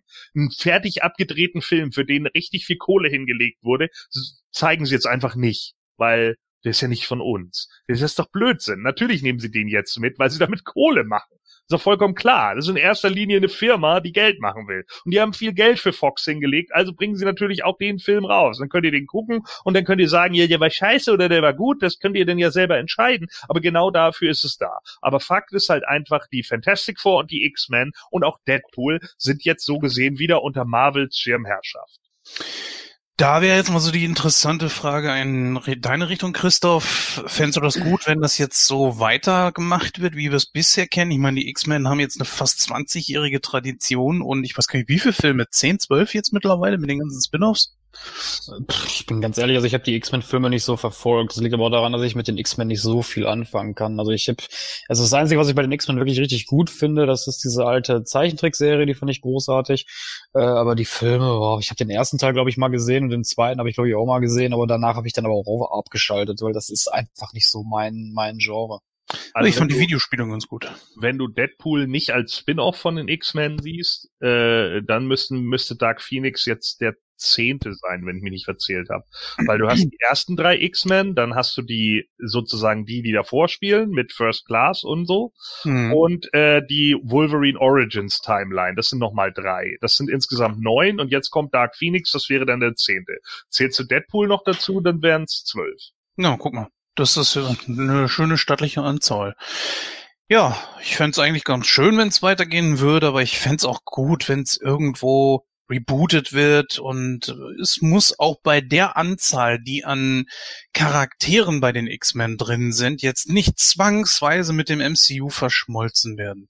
Das wäre, es wäre okay, aber ich fänd's schon arg heftig. Gut, okay, es würde natürlich vielleicht auch so ein bisschen den Weggang von einigen großen Namen, was ja jetzt wohl passieren wird, dann ein bisschen kompensieren, aber ach, warten wir einfach mal ab. Ja, beschäftigen wir uns jetzt mal ein bisschen mit Captain Marvel. Wir sind jetzt wirklich sehr, sehr detailliert darauf eingegangen, auf die Geschichte und diese kleine aufregende Sache da. Naja, lassen wir das nicht. Ich find's immer noch lächerlich. Fangen wir einfach noch mal an mit Brie Larson als Carol Danvers, beziehungsweise Captain Marvel, beziehungsweise Verse. Gone. Brie Larson. Wäre das deine erste Wahl gewesen? Äh, keine Ahnung, weiß ich nicht. Ich mache mir da eigentlich ehrlich gesagt nicht immer so wirklich Gedanken drum, wer jetzt wen irgendwie spielen könnte oder sonst irgendwie was. Also ich, ich guck da meistens dann hin, wenn wenn sie sagen, der oder diejenige, die spielen die und dann denke ich mir immer erstmal, naja, warten wir erstmal ab, gucken wir mal, wie es läuft und dann kann man immer noch schauen. Also ich, ich sitze jetzt nicht irgendwie jeden Tag da wie Leute auf Planet Eternia, die sich den Cast für den niemals kommenden neuen Masters of the Universe Film zusammenstellen, weil das eigentlich auch totaler Blödsinn ist. So, es kommt ja manchmal einfach auch darauf an, wie man die Rolle irgendwie rüberbringt oder sowas. Christoph. Ja, also es kommt immer drauf an. Also ich äh, bei äh, wenn wenn also es kommt immer drauf an, wie viel Ahnung ich von dem von der Thematik habe. Bei Captain Marvel habe ich jetzt nicht so viel Ahnung. Also ich wie gesagt, ich kenne halt so ein paar Rand, oder ein paar paar Details aus den Comics kenne ich zwar schon, aber das ist jetzt nicht so, dass ich jetzt sagen kann, ah, ich stelle mir jetzt, was weiß ich, äh, die und die Schauspielerin als Captain Marvel vor. In dem Fall ist es nicht so. Da gucke ich einfach, äh, wie bringt die Person das rüber. Ne? Mhm. Und ähm, es kommt, wie gesagt, es kommt immer darauf an. Also wenn ich mich mit der Thematik ein bisschen besser auskenne, ich kann jetzt zum Beispiel hier mal ein Beispiel geben, da muss ich einen kleinen Schwenker machen.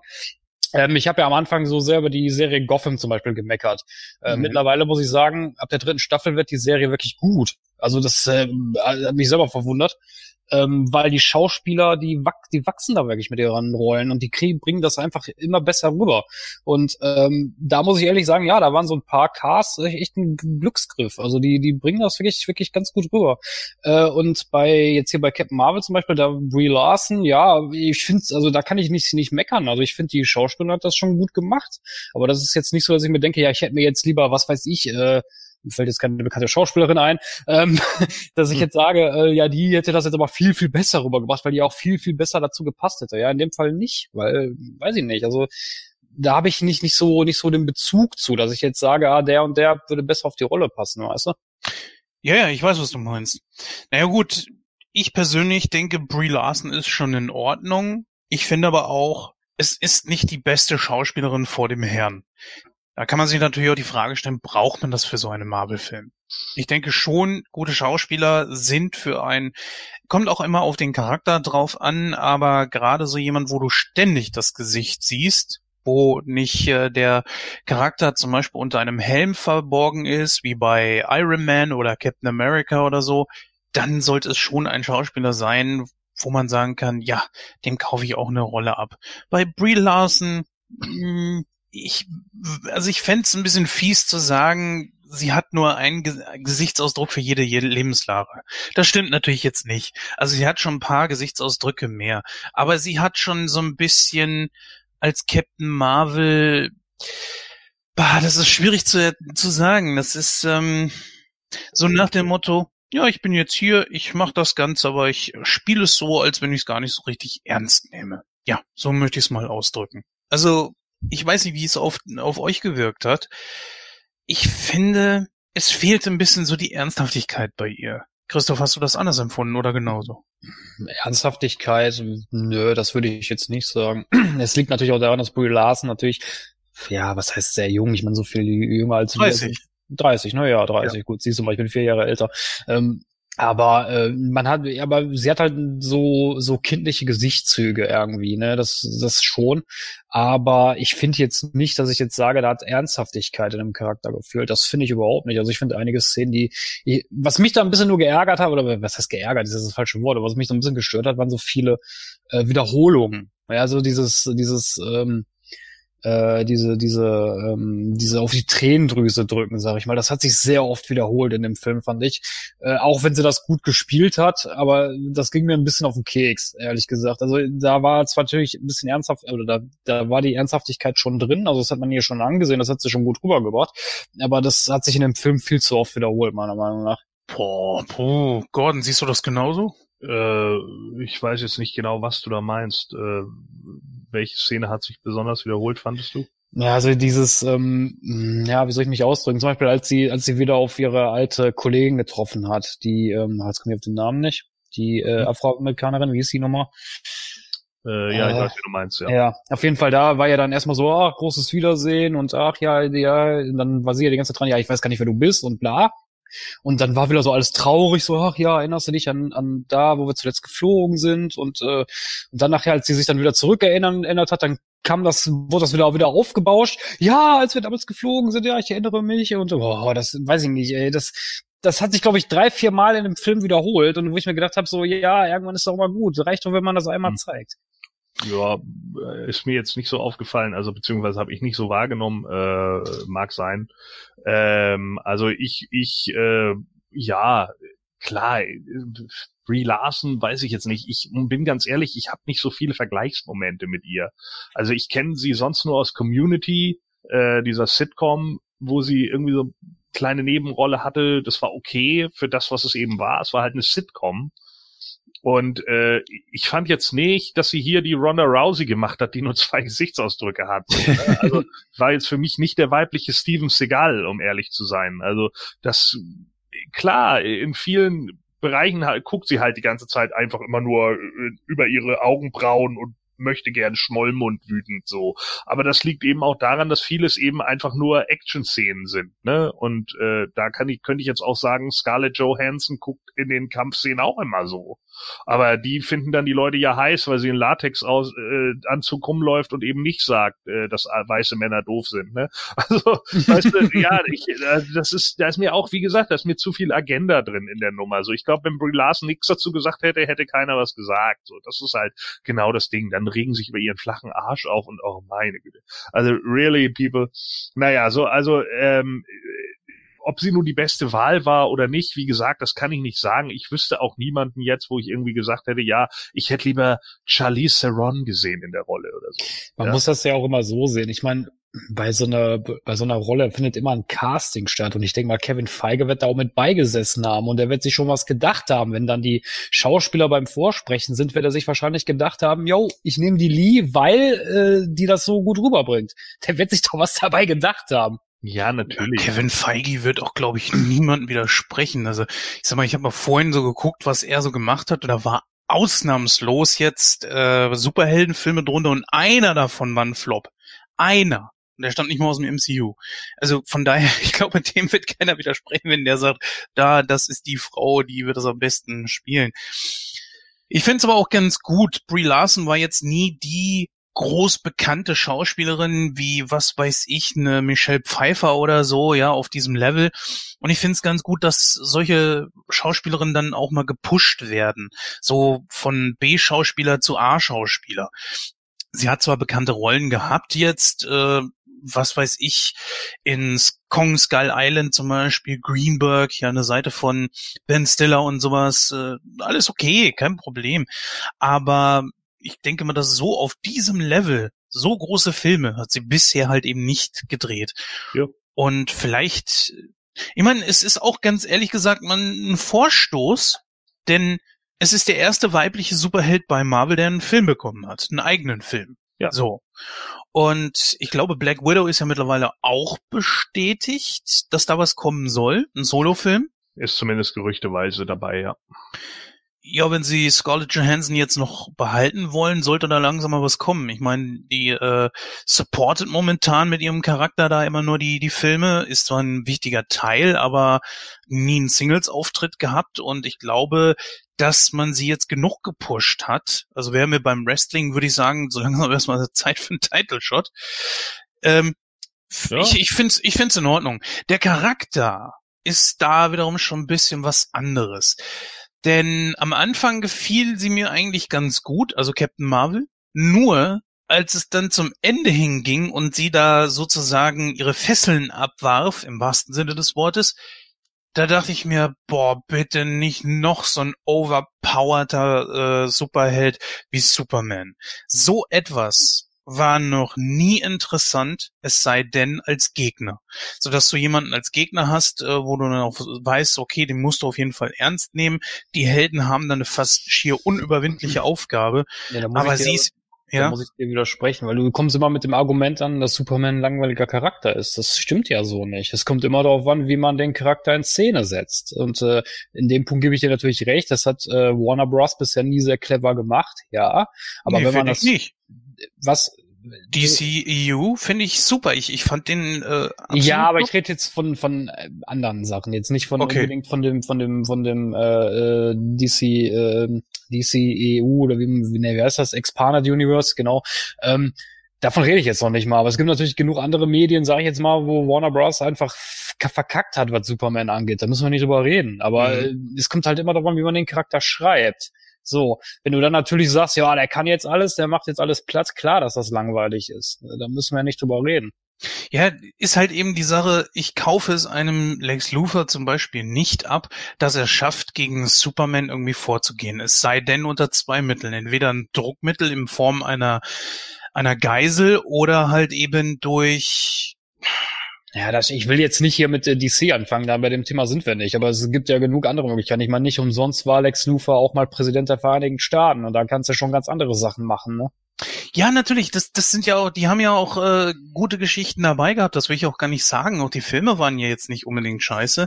Es ist halt eben nur, du kannst nur über den Charakter selbst, über deren Charaktereigenschaften diesen Charakter dann oder die, damit man das mal ein bisschen trennen kann, äh, diesen Helden dann in Szene setzen. Das ist das große Problem. Deswegen fand ich den neuen Superman, der jetzt nicht so aalglatt war, der halt eben auch mit sich selbst zu kämpfen hatte, der jetzt auch nicht immer so furchtbar beliebt war und so weiter. Deswegen fand ich den eigentlich auch ziemlich gut.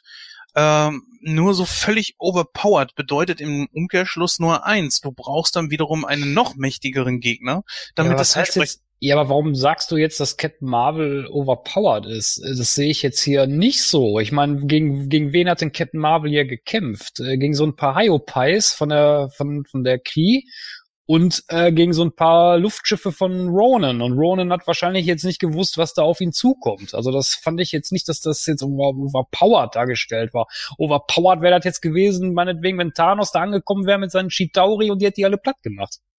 Ich fürchte, dass sowas passieren könnte. Ja, aber äh, sollte man auch da dann nicht erstmal den Film Endgame abwarten, bevor wir jetzt irgendwie äh, schon bevor der Film überhaupt angelaufen ist und das ist eben der Fehler, den auch so viele Leute da in den Nein, nein, ich rede nicht über Endgame. Endgame ist für mich noch gar nicht, ich, ich finde einfach nur, vielleicht sollte man, wenn man solche Filme macht, irgendwo den Charakter ein klein bisschen anpassen, weil du, es ist ja so, je overpowerter der so, so ein Charakter einfach ist, desto mehr musst du einen immer noch stärkeren Gegner schaffen und irgendwann ja, sind die gottgleich. Ja, sicherlich ist das so, aber es ist doch jetzt, Moment mal, äh, es ist doch jetzt noch gar nicht passiert. Also, wen hat sie, wie Christoph gerade sagt, wen hat sie denn jetzt weggeholzt? Also, ja, die Cree, klar, aber das ja. ist ja zwei, drei Pfeifen-Crees, Mann. Der, der, den einen hast du vielleicht wiedererkannt. Der, das ist der, der hinterher von Starlord ein paar auf die Fresse bekommen hat. Ja, yeah, ja. Und ich meine jetzt nicht Ronan, sondern ich meine den Typen, der hinterher sagt Starlord und Starlord sagt endlich, ja. So, das, das ist eben genau das. So, also das sind jetzt keine Top-Leute da und zumindest nicht nicht zwangsläufig. Mhm. Äh, sicherlich sind die sind die schon overpowered und sicherlich auch stärker als normale Menschen, ganz klar. Aber das sind alle anderen Superhelden halt auch. So, man muss jetzt eben gucken. Ja, okay, sie sie fängt, was natürlich ein bisschen beeindruckend ist in dem Moment, ist, dass sie die Raketen von Ronan abfängt. Übrigens fand ich Ronans Schminke ganz schlimm in dem Film. Äh, das sah irgendwie merkwürdig aus, also es sah irgendwie billig aus. Das hätten sie anders machen sollen. Aber vielleicht lag es auch daran, dass er bei Guardians immer mehr im Dunkeln gewesen ist oder so. Es sah irgendwie besser aus. Ähm, aber auf jeden Fall, äh, ansonsten ist gar nicht so viel passiert bisher. Und man hat ja ihre, ihre Entwicklung auch gesehen. Ne? Denn die Entwicklung ist ja scheißegal, wie oft ich irgendwie, also Captain Marvel ist ein Tomboy, ja? Die ist doch, die ist doch nicht die, die übliche Diva, sondern die war immer ein Mädel, die ist früher schon Rennen gefahren, die hat früher schon Baseball gespielt, die hat früher schon auf die Fresse bekommen, die ist rumgelaufen mit Nasenbluten, hast du nicht gesehen, bla. Die ist ein Tomboy. Das ist das Mädchen, das mit dir Fußball gespielt hat damals. Das wurde ja auch gezeigt in dem Genau. Film. So, und darum geht's. So, und sie zeigt in dem Moment, nachdem sie hinterher, wo dann ja diese, diese Rückblende kommt, was bist du eigentlich? Und dann denkt sie eben mal darüber nach, hey, stimmt, die haben mich zwar alle irgendwie untergebuttert und ich habe auch oft aufs Maul bekommen. Ich habe auch zwischenzeitlich von den Skrulls aufs Maul bekommen und ich habe von den anderen Kree aufs Maul bekommen.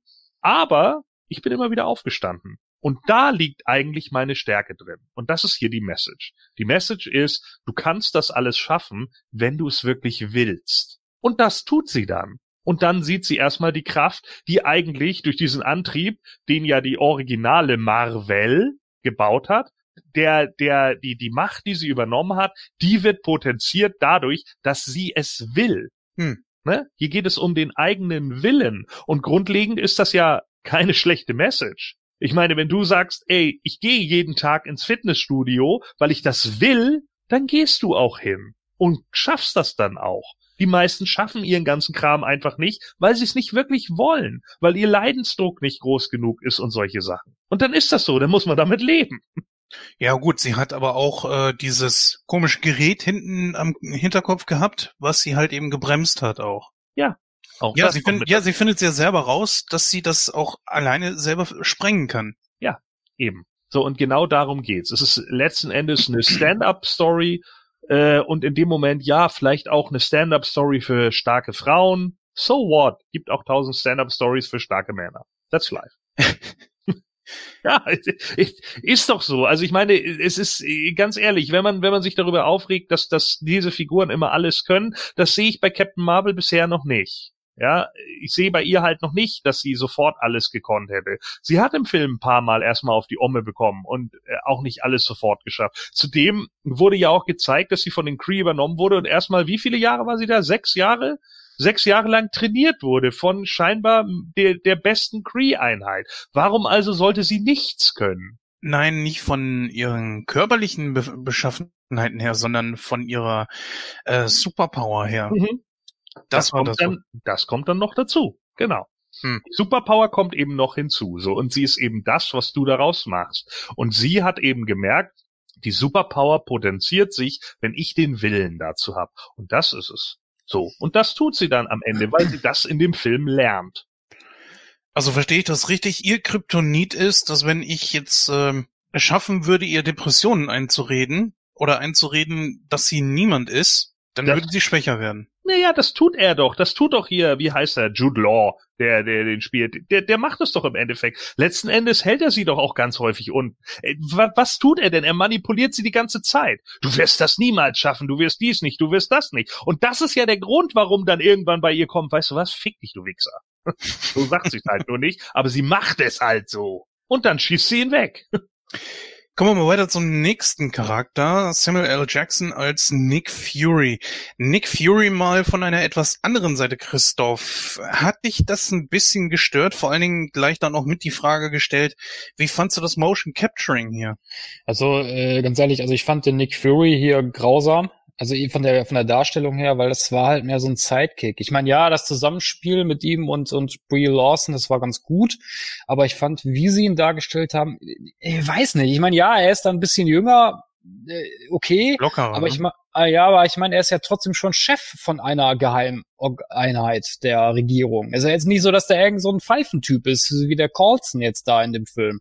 Ne, der hat ja schon was zu sagen. Deswegen hätte ich das eigentlich schon cooler gefunden, wenn er halt auch ein bisschen gestandener ist und nicht so diese, ah, ich mache jetzt hier ein Witzchen und da ein Witzchen und weiß ich nicht. Also es hat für mich zu dem Charakter nicht gepasst, meiner Meinung nach.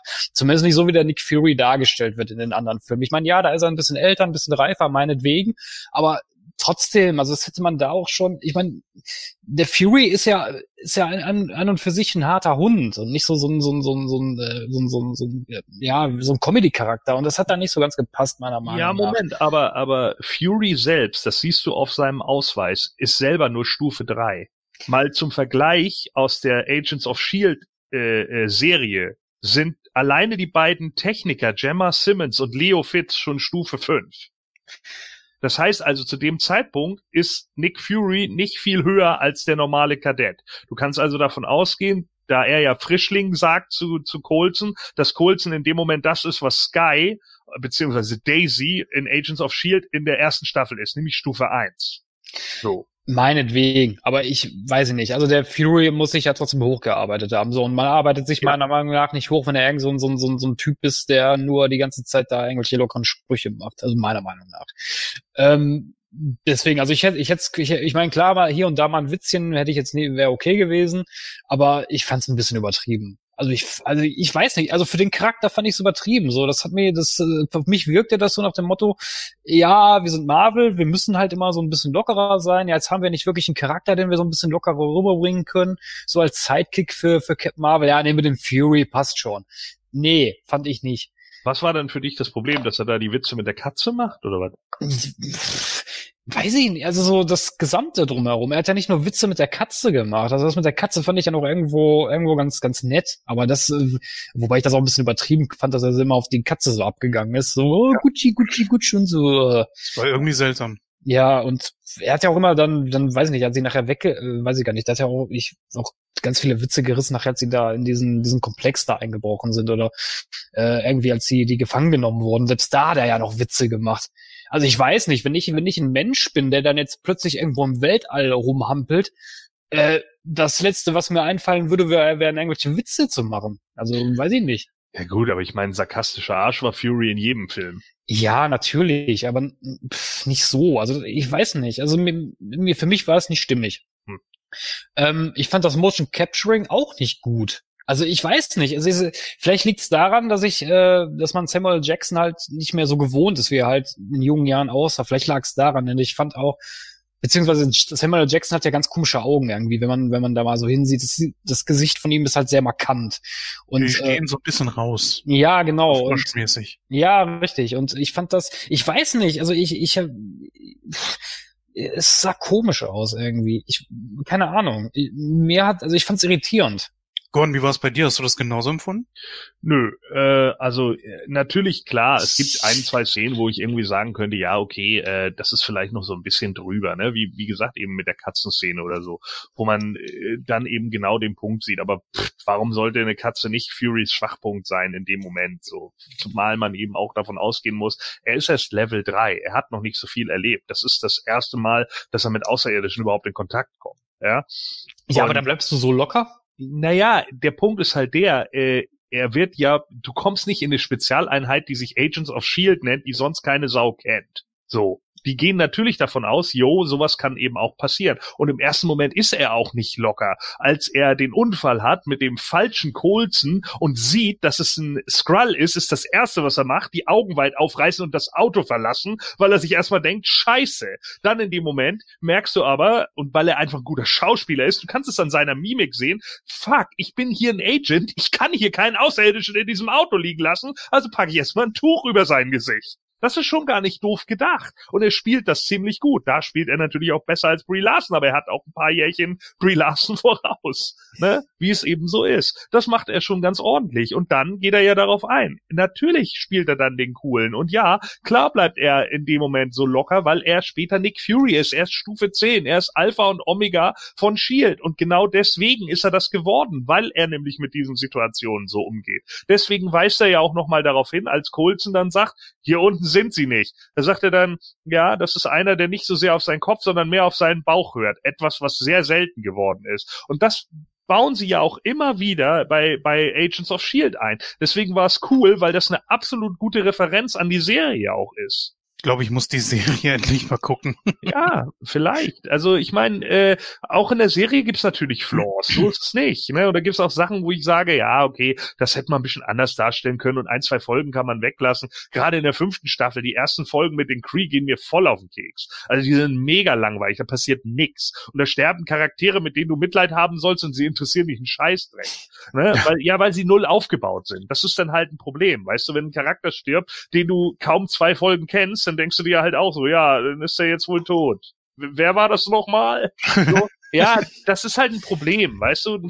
Sowas müssen Filme und Serien ja nun mal schaffen. Das gibt's ja auch manchmal bei Walking Dead oder so, ne? Dann sterben plötzlich Leute und du denkst dann so, ja, ob, das interessiert mich vielleicht bei den Hauptcharakteren, aber bei denen ist es mir scheißegal. So, weil du überhaupt keinen Bezug zu denen hast. Und das ist ja eben genau der Punkt das muss man dann ja eben auch so hinbekommen. Also ich fand die Darstellung äh, von Fury schon ganz gut. Das, das war für mich schon stimmig in, in dem Moment. Klar, äh, muss nicht für jeden stimmig sein, sage ich auch nicht. Aber ich finde schon, dass es so weit passt. Natürlich, mhm. was man ein bisschen kritisieren kann, ist, äh, dass er ja eigentlich im in einem der spätere, also später sagt, ne, das letzte Mal, als ich jemandem vertraut habe, habe ich ein Auge verloren. Passt jetzt nicht so ganz vielleicht mit der Katze, ne?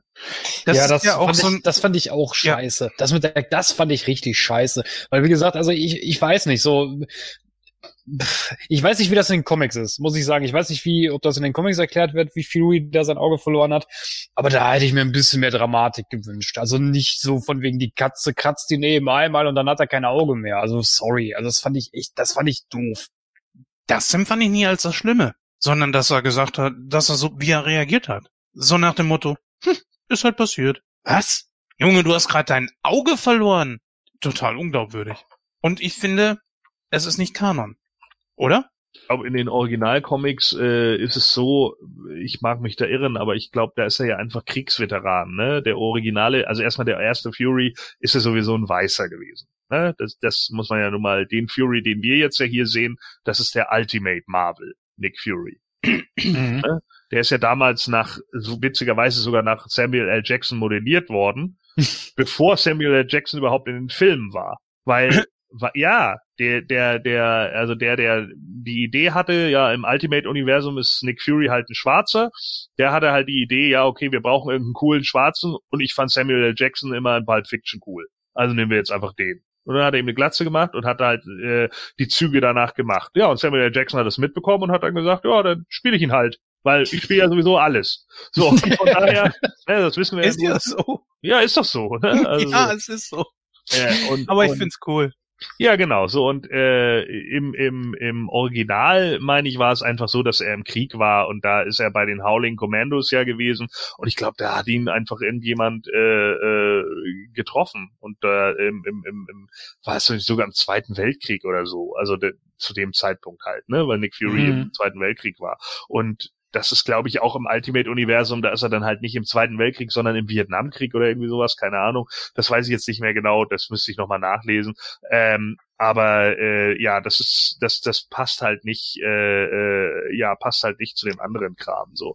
Und ja, äh, das ist auch ein Flaw, den ich da drin sehe. Und ich, ich sehe es auch ganz ähnlich wie du, Jens. Ich finde auch, dass es ein bisschen, äh, äh, also da, da, da fehlt irgendwie eine Szene dazwischen, ne? Mhm. So, ähm, wo er noch sagt, ja, ist ja nur ein Kratzer. Und dann der eine, der Skrull, der Skrull ist sowieso die geilste Figur im ganzen Film. Er ist so hammerwitzig, unglaublich gut. Äh, und der Skrull schüttelt noch so mit dem Kopf, ne, ist doch nur ein Kratzer. Und er, äh, äh, ist es nicht. Du hast keine Ahnung, mit was für einem Vieh du dich gerade da eingelassen hast und so. Aber genau da fehlt halt dieser Zwischenschritt, ne. Das ist dann ja später schon so, als er dann die Augen da geschickt bekommt, dass er, äh, also diese Glasaugen, dass er dann schon ziemlich gesetzt ist. Da wäre es natürlich schon noch ganz cool, einfach mal so diesen Zwischenschritt zu sehen, wie angepisst er eigentlich ist, wenn er dann merkt, scheiße, das war halt doch kein Kratzer. Genau das, das ist das, was mich da einfach irgendwo gestört hat. So, puh, ist halt passiert. Vor allen Dingen aber auch mal die Frage, wer oder was ist dieses Vieh, das eben mal den Tesseracter fressen kann? Ja, das ist ein Flurk.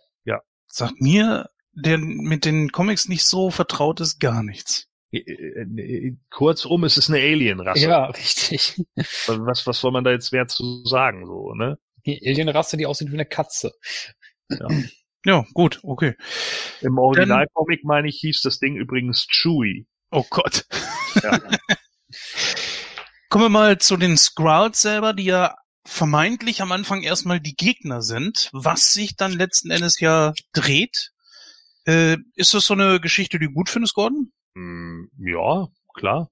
Also ich fand erstmal ziemlich cool diese, wie, wie sehr und vor allen Dingen auch wie gut sie damit gespielt haben. Einmal der Dramatik zur Folge, dass diese äh, Skrulls sich halt eben verwandeln können und dann war das so ein bisschen so wie bei äh, Deep Space Nine, weißt du, wo die Formwandler dann plötzlich auch im Alpha-Quadranten waren und du bist es, nee, du bist es. Äh, hä? Jetzt weiß ich gar nicht mehr. Und so ein richtiges Verwirrspiel.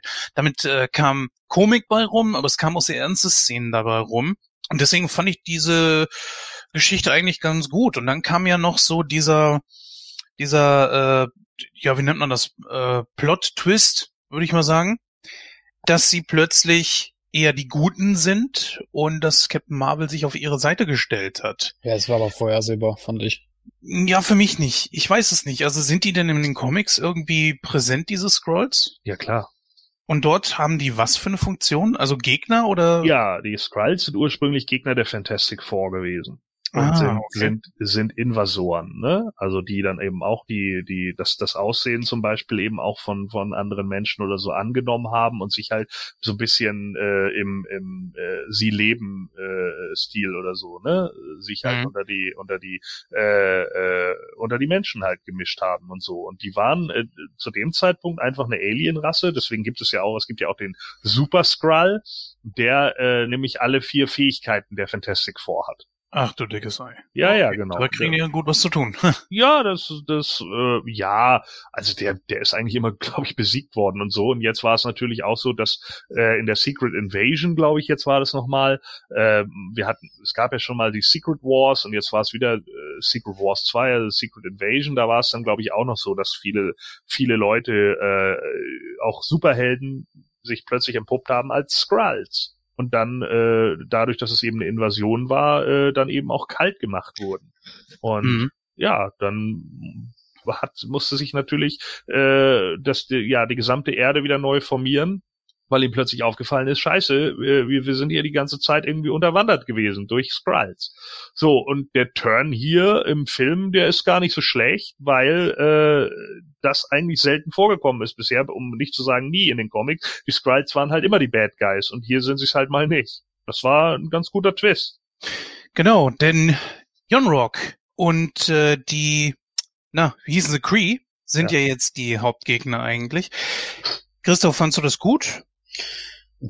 Also wie gesagt, also mir, also ich fand's, ich, also ich, mir war es klar. Also ich weiß nicht warum, aber ich, ich, hatte schon am Anfang den Verdacht irgendwie so, ja, das, das, das wird nicht so sein, das werden nicht die Gegner sein.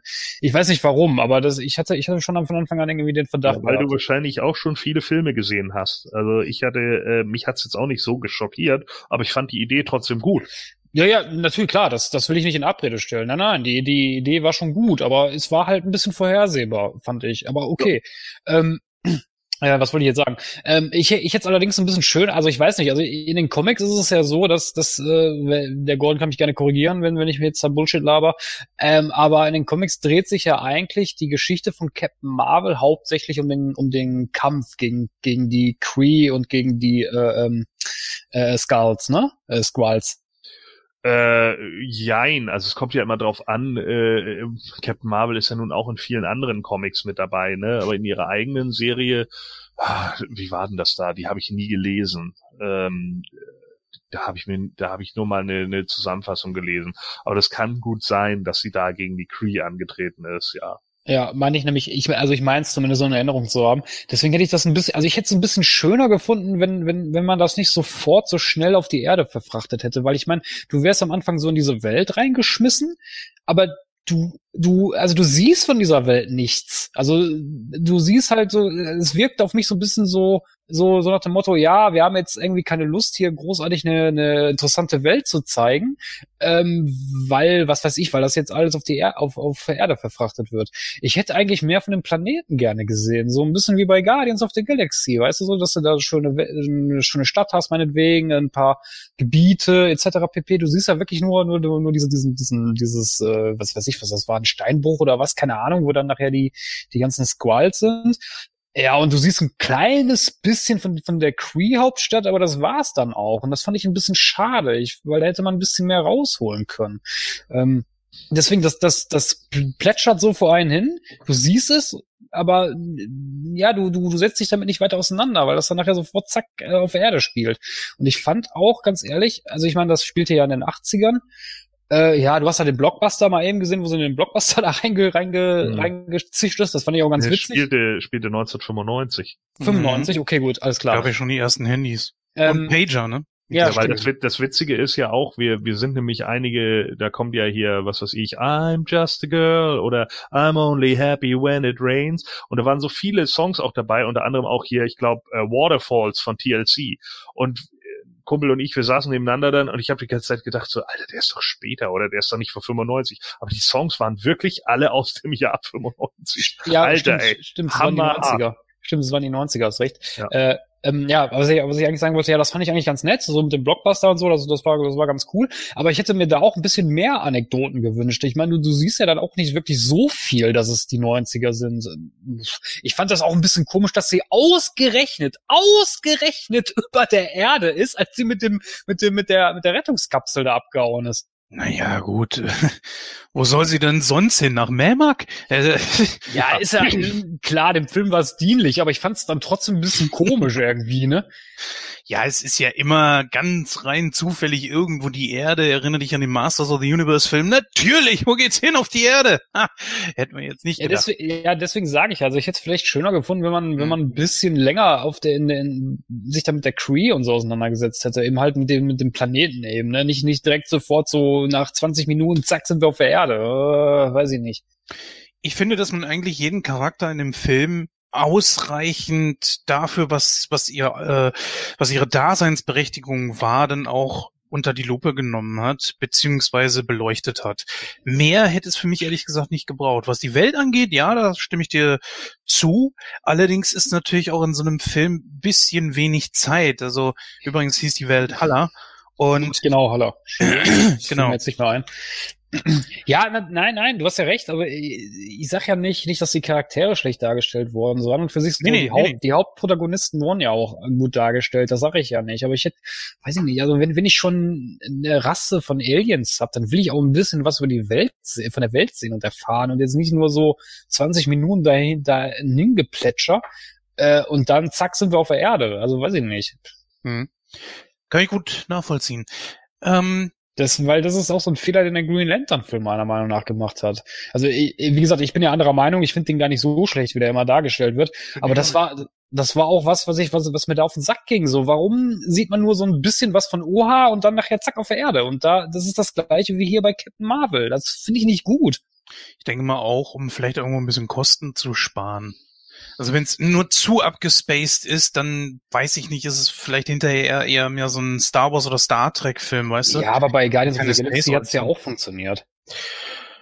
Ja, ja, gut, da ist aber auch wieder der Name, ne, der das dann auch sagt. Ist ja auch nicht so wichtig. Also, es, ich, wie gesagt, ich verstehe schon, was du meinst. Ähm, habt ihr Stan Lee gesehen? Ja, natürlich. Der saß in, in der U-Bahn. Äh, in der, war das eine U-Bahn? Nee, ein Zug, oder? Ein Zug war das, ne? Ich glaube ja. Bus. Bus. Oh, nee, nee, nee, doch, sie geht, nee, ist die U-Bahn, ja. Sie geht U-Bahn, also ah, ja. S-Bahn, ne? Also sie geht der, äh, sie geht da ja hin, um, um die alte Dame da zu vermöbeln.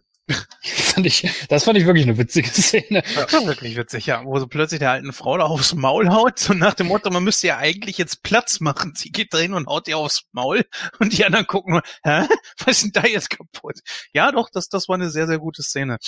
Ich muss natürlich sagen, es ist eine sehr wehmütige Szene, weil Stan Lee jetzt halt das letzte Mal mit dabei gewesen ist. Der Film ist ja ihm auch gewidmet. Nee, stimmt nicht. Bei Endgame äh, war er doch auch noch dabei. Meinst du jetzt den vorherigen oder? Nein, bei Den- Endgame. Nein, also die, die Szene, die sie jetzt mit Stan Lee gedreht haben, das war tatsächlich die letzte Cameo-Szene, die mit Ah, ihm okay. gedreht wurde. Aber die von Endgame ist schon gedreht worden. Ah, okay. Die war Ah. vorher schon gedreht. Das heißt also, in Endgame kommt er nochmal vor. Würdet ihr sagen, man sollte ihn zukünftig irgendwie per Computer irgendwo einbauen? Nein. Oder Und- vielleicht äh, so, bei- oder es gibt ja auch noch eine andere Möglichkeit, indem man, was weiß ich, irgendwo ein Plakat aufstellt und dann Das ist haben dann, sie ja schon oft gemacht, auch bei, bei, bei Daredevil oder so. Äh, da gibt's ja die, die, die Bei Folge. Deadpool 2 auch. Ja, und bei Daredevil in der Serie zum Beispiel, da hängt er dann hinten als Mitarbeiter des Monats an der Wand. So, natürlich, sowas kann man machen, das ist auch in Ordnung. Ich fand das Tribute an ihn am Anfang super gut. Mhm, fand ich auch gut. Ja, Das, mit, Das war das ich richtig super. cool. Kommen wir mal so ein bisschen Richtung Ende. Jetzt ist Captain Marvel plötzlich weg und ich, ich fand die, ich weiß nicht, diese Begründung irgendwo, klar, sie muss jetzt eine ganz neue Welt aufbauen, sie muss dieses Volk da irgendwie beschützen, aber dass sie jetzt ungefähr fast 30 Jahre weg ist, ist schon ein bisschen merkwürdig, finde ich.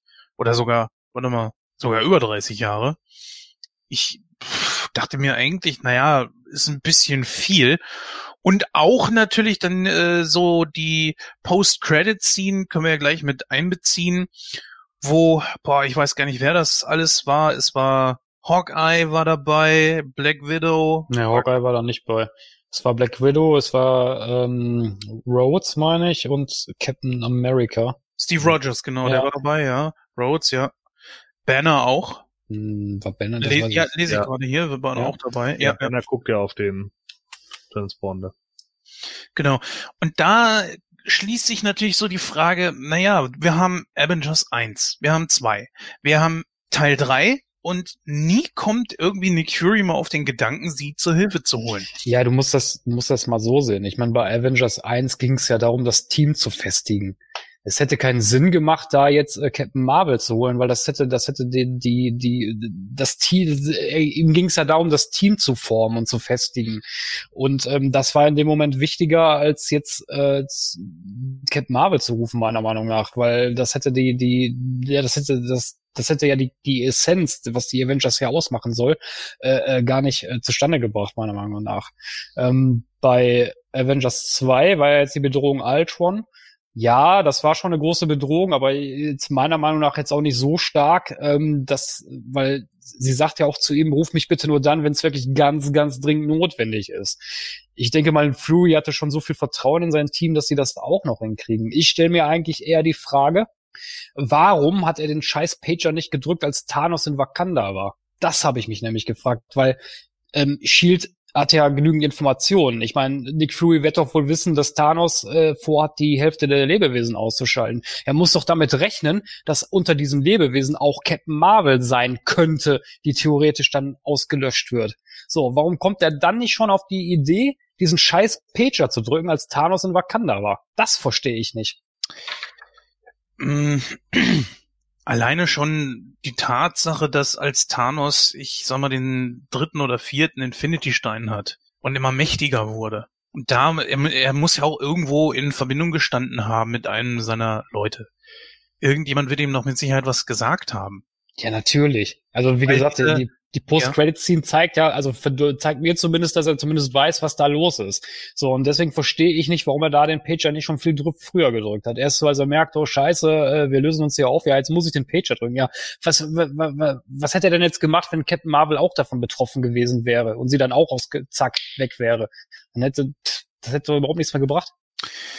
Ohne jetzt großartig eine Avengers 4 Diskussion losbrechen zu wollen, ich glaube, äh, nach allem, was ich da so jetzt gesehen habe, die letzten 10, 12 Jahre mit MCU etc. und, und wie ich das so einschätze, wird Captain Marvel zwar ein Zünglein an der Waage sein, aber sie wird nicht der ausschlaggebende Punkt sein, wie Thanos besiegt wird.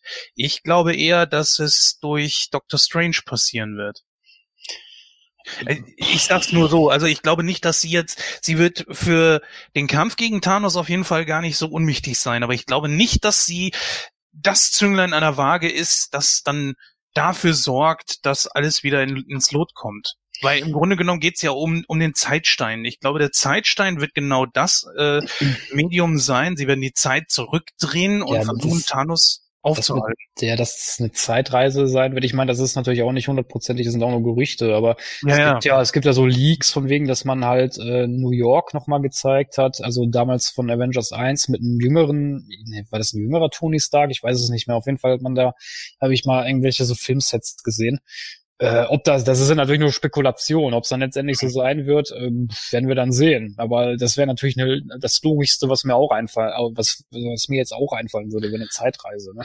Naja, ich meine, der Punkt ist ja der, äh, es wurde ja mehr oder minder gesagt, wenn du das Auge von Agamotto benutzt äh, und nicht in der Spiegeldimension bist, dann äh, kreierst du automatisch eine zweite Zeitlinie. So, und so gesehen äh, man könnte das natürlich schon, ähm, ja, man könnte das natürlich schon als als Problem bei Doctor Strange aus ausrichten, weil äh, er da ja äh, das auch gegen Dorna Dormammu versucht. Nur das Ding ist halt, da ist ja schon Dormammus Dimension mit inbegriffen. Deswegen wirkt der Zeitstein ja nicht. Ne, das ist ja der Grund, warum er dann 25.000 Mal zu Dormammu sagt, ja, Dormammu, ich komme um zu verhandeln. ne? Und das mache ich jetzt so lange, bis du echt genervt bist von der Nummer. So, und äh, das tut er dann ja. So, und das ist eins der geilsten Endings ever. Das ist das beste Trollende, das es je gegeben hat. So, und äh, das ist natürlich genau der Punkt. Thanos benutzt jetzt den Zeitstein eben auch denkt aber eben nicht darüber nach, dass es eben dann eine sozusagen eine zweite Zeitlinie gibt. Nämlich die eine, wo Vision zerstört wurde und die andere, wo er es zurückgezogen hat und sich den Stein geholt hat. Mhm. So. Und darauf basiert jetzt natürlich die Annahme, äh, dass viele Leute dann sagen, ja, okay, äh, da werden wahrscheinlich einige wiederkommen, weil man irgendwie die beiden Welten miteinander fixt oder wie auch immer. Ja, ich würde mal sagen, wir gehen jetzt langsam aber sicher. Nee, eine kleine Post-Credit-Scene gab's ja noch. Sie ist nicht so wichtig. Ja, ja. gehen wir kurz, trotzdem kurz drauf ein. Äh, die Katze wirkt den Tesseract wieder aus. Ähm, ziemlich ekelhaft, die Szene. Ich, ich möchte sie nicht doch mal sehen. Was? Ja, yeah, weil ich es generell ziemlich ekelhaft finde, wenn Hunde oder Katzen sich irgendwie übergeben, wenn dieses Schluckgeräusch da, dieses Würgegeräusch dabei kommt. Also ich fand's ekelhaft. Spezies, Mensch, geringe Bedrohung.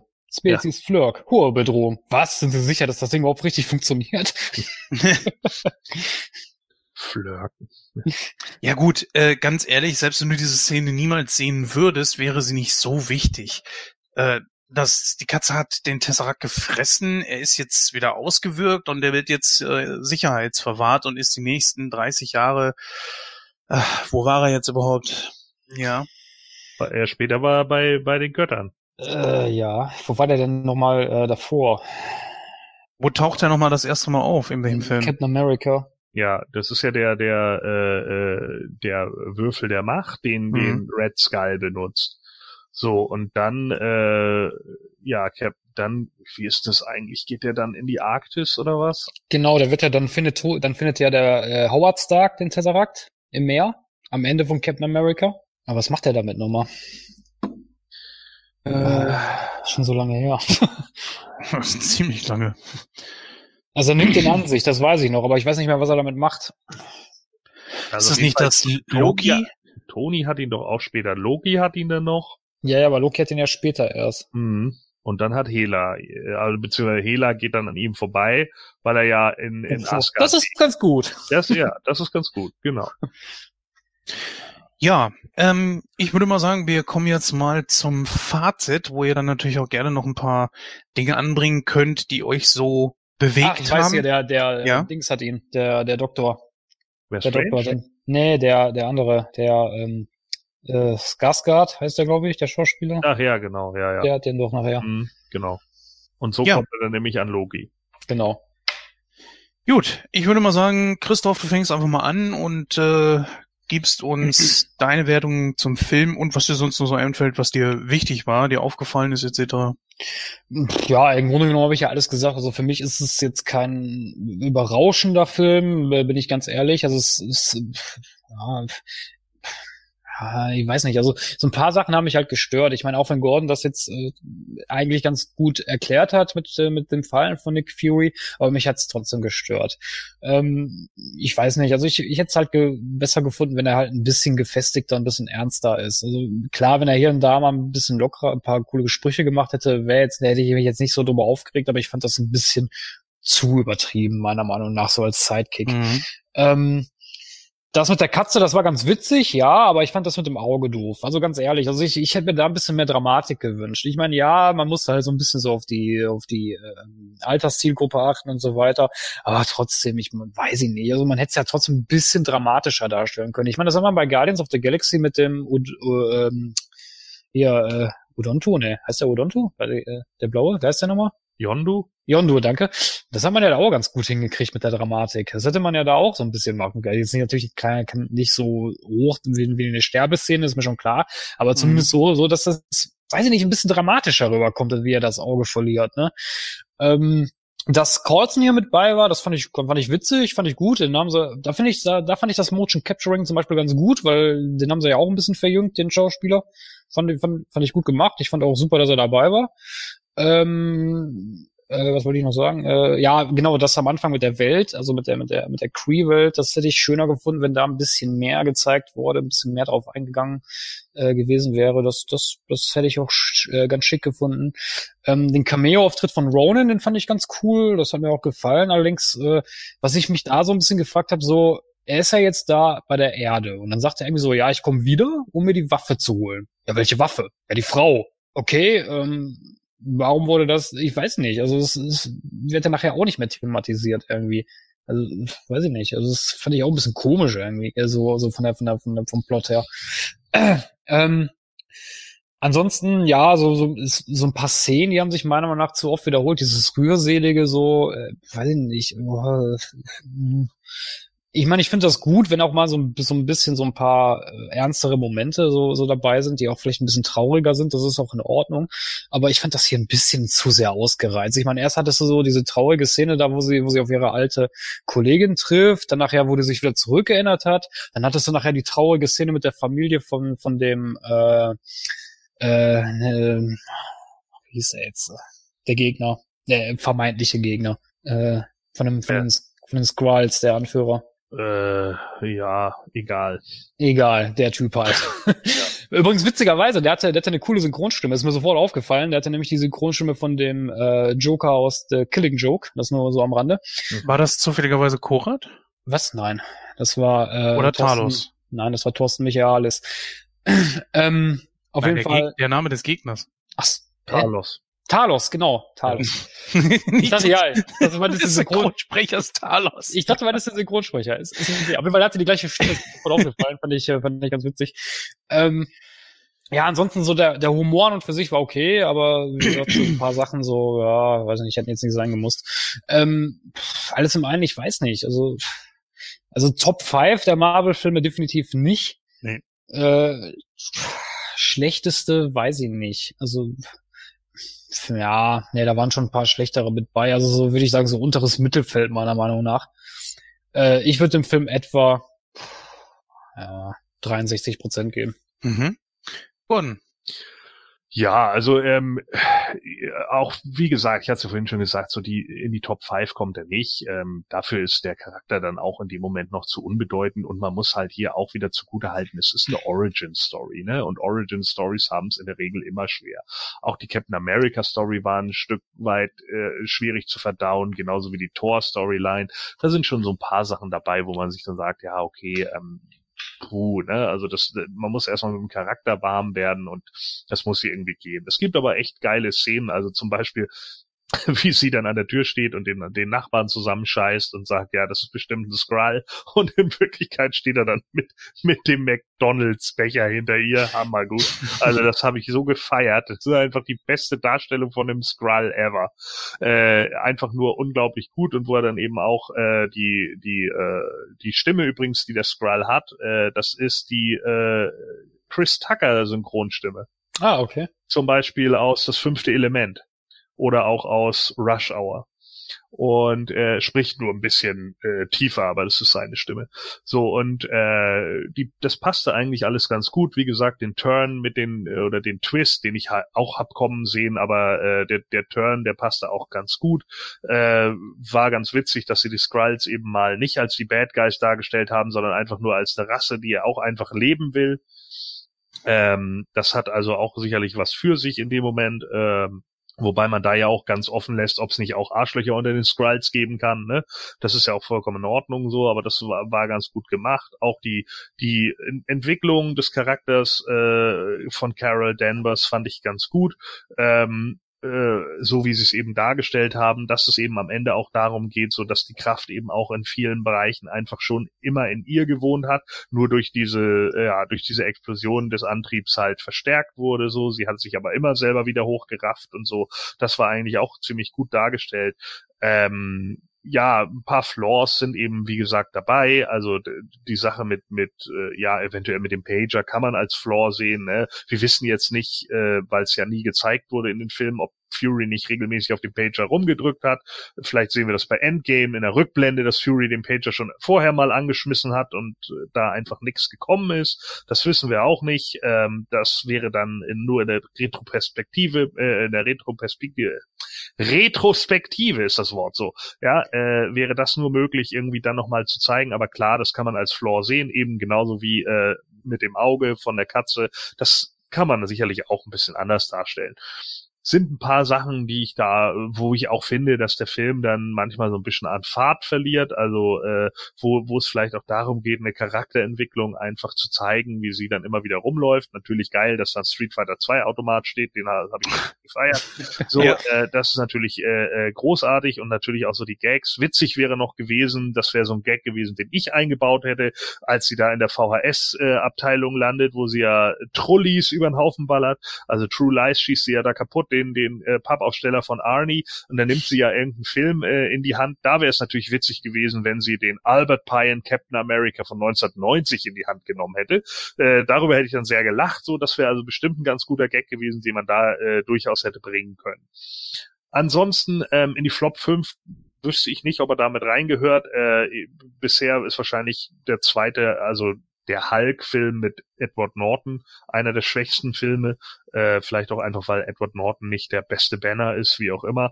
Äh, ja, kommt eben drauf an. Ähm, ich fand ihn äh, trotz alledem irgendwie unterhaltsam, ähm, nicht nicht ansatzweise so schlimm, wie viele Leute ihn machen. Er macht eine Menge Geld. Disney kauft die Studios, bla, ja, natürlich. So, also äh, das ist natürlich alles viel Blödsinn dabei, äh, der da rumgegangen ist. Die ganze Kontroverse, die sich halt über YouTube abgespielt hat, die ist halt äh, ja ziemlich viel Bullshit. Ähm, deswegen stand er natürlich auch unter einem schwachen Stern, der Film, für viele. Ähm, aber ich habe mich da nicht durch beirren lassen. Ich bin unvoreingenommen reingegangen, wurde ganz gut unterhalten für gute zwei Stunden und das passt dann auch. Also sicherlich kein Film, den man unbedingt gesehen haben muss, um hinterher äh, Endgame zu verstehen. Aber wenn dann plötzlich Captain Marvel auftaucht, dann ist es natürlich nicht so doof, wenn man den Nebencharakter, der dann in Endgame eben auftaucht, auch verstehen kann. So, und von daher äh, kann ich den jedem nur empfehlen. Es ist loggeres Kino für zwei Stunden, passt schon. Deswegen sage ich mal 78 Prozent. 78. So, ich gebe den ganzen 69 Prozent. Das Ganze dann mal schnell durch drei gerechnet und da sind wir bei genau 70 Prozent. Ich finde, ist trotzdem noch eine ganz gute Wertung. Und ich möchte mich da jetzt gar nicht großartig wiederholen, gebe euch da im weiten Teilen einfach recht. Und äh, das, was ich auch sagen würde, ist, für Endgame musst du diesen Film nicht gesehen haben. Nicht mal die Post-Credit-Scene ist wirklich wichtig. Nur, dass man sieht, wie die da den Pager mit Energie betreiben und sie dann plötzlich dahinter steht und sagt, wo ist Nick Fury?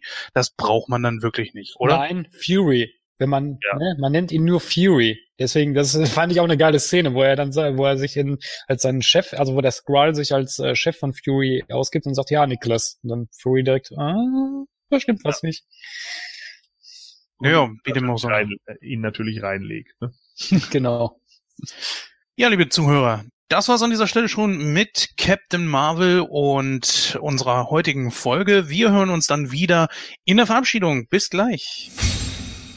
So, meine Lieben, das war's auch schon mit der 119. Ausgabe von Nightcrow. Hat wieder unglaublich viel Spaß gemacht. Also die Rezi war sehr interessant. Also viele fassen den Film ja tatsächlich genauso wie wir sehr unterschiedlich und auch sehr kritisch auf.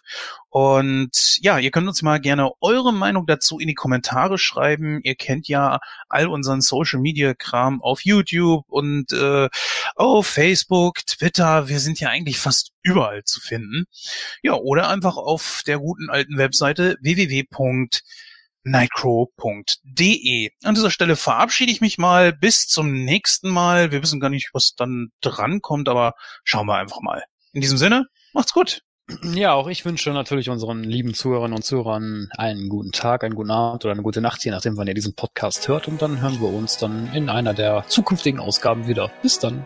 Ja, äh, wie gesagt, nächstes Mal äh, werden wir dann sehr wahrscheinlich oder ja in Zukunft dann äh, Endgame besprechen, Avengers Endgame. Und äh, da war dieser Film jetzt ja so ein kleiner, kleiner Sneak hin, wenn auch nicht viel. Und ja, Endgame, da freue ich mich natürlich besonders drauf. In diesem Sinne, bis dann.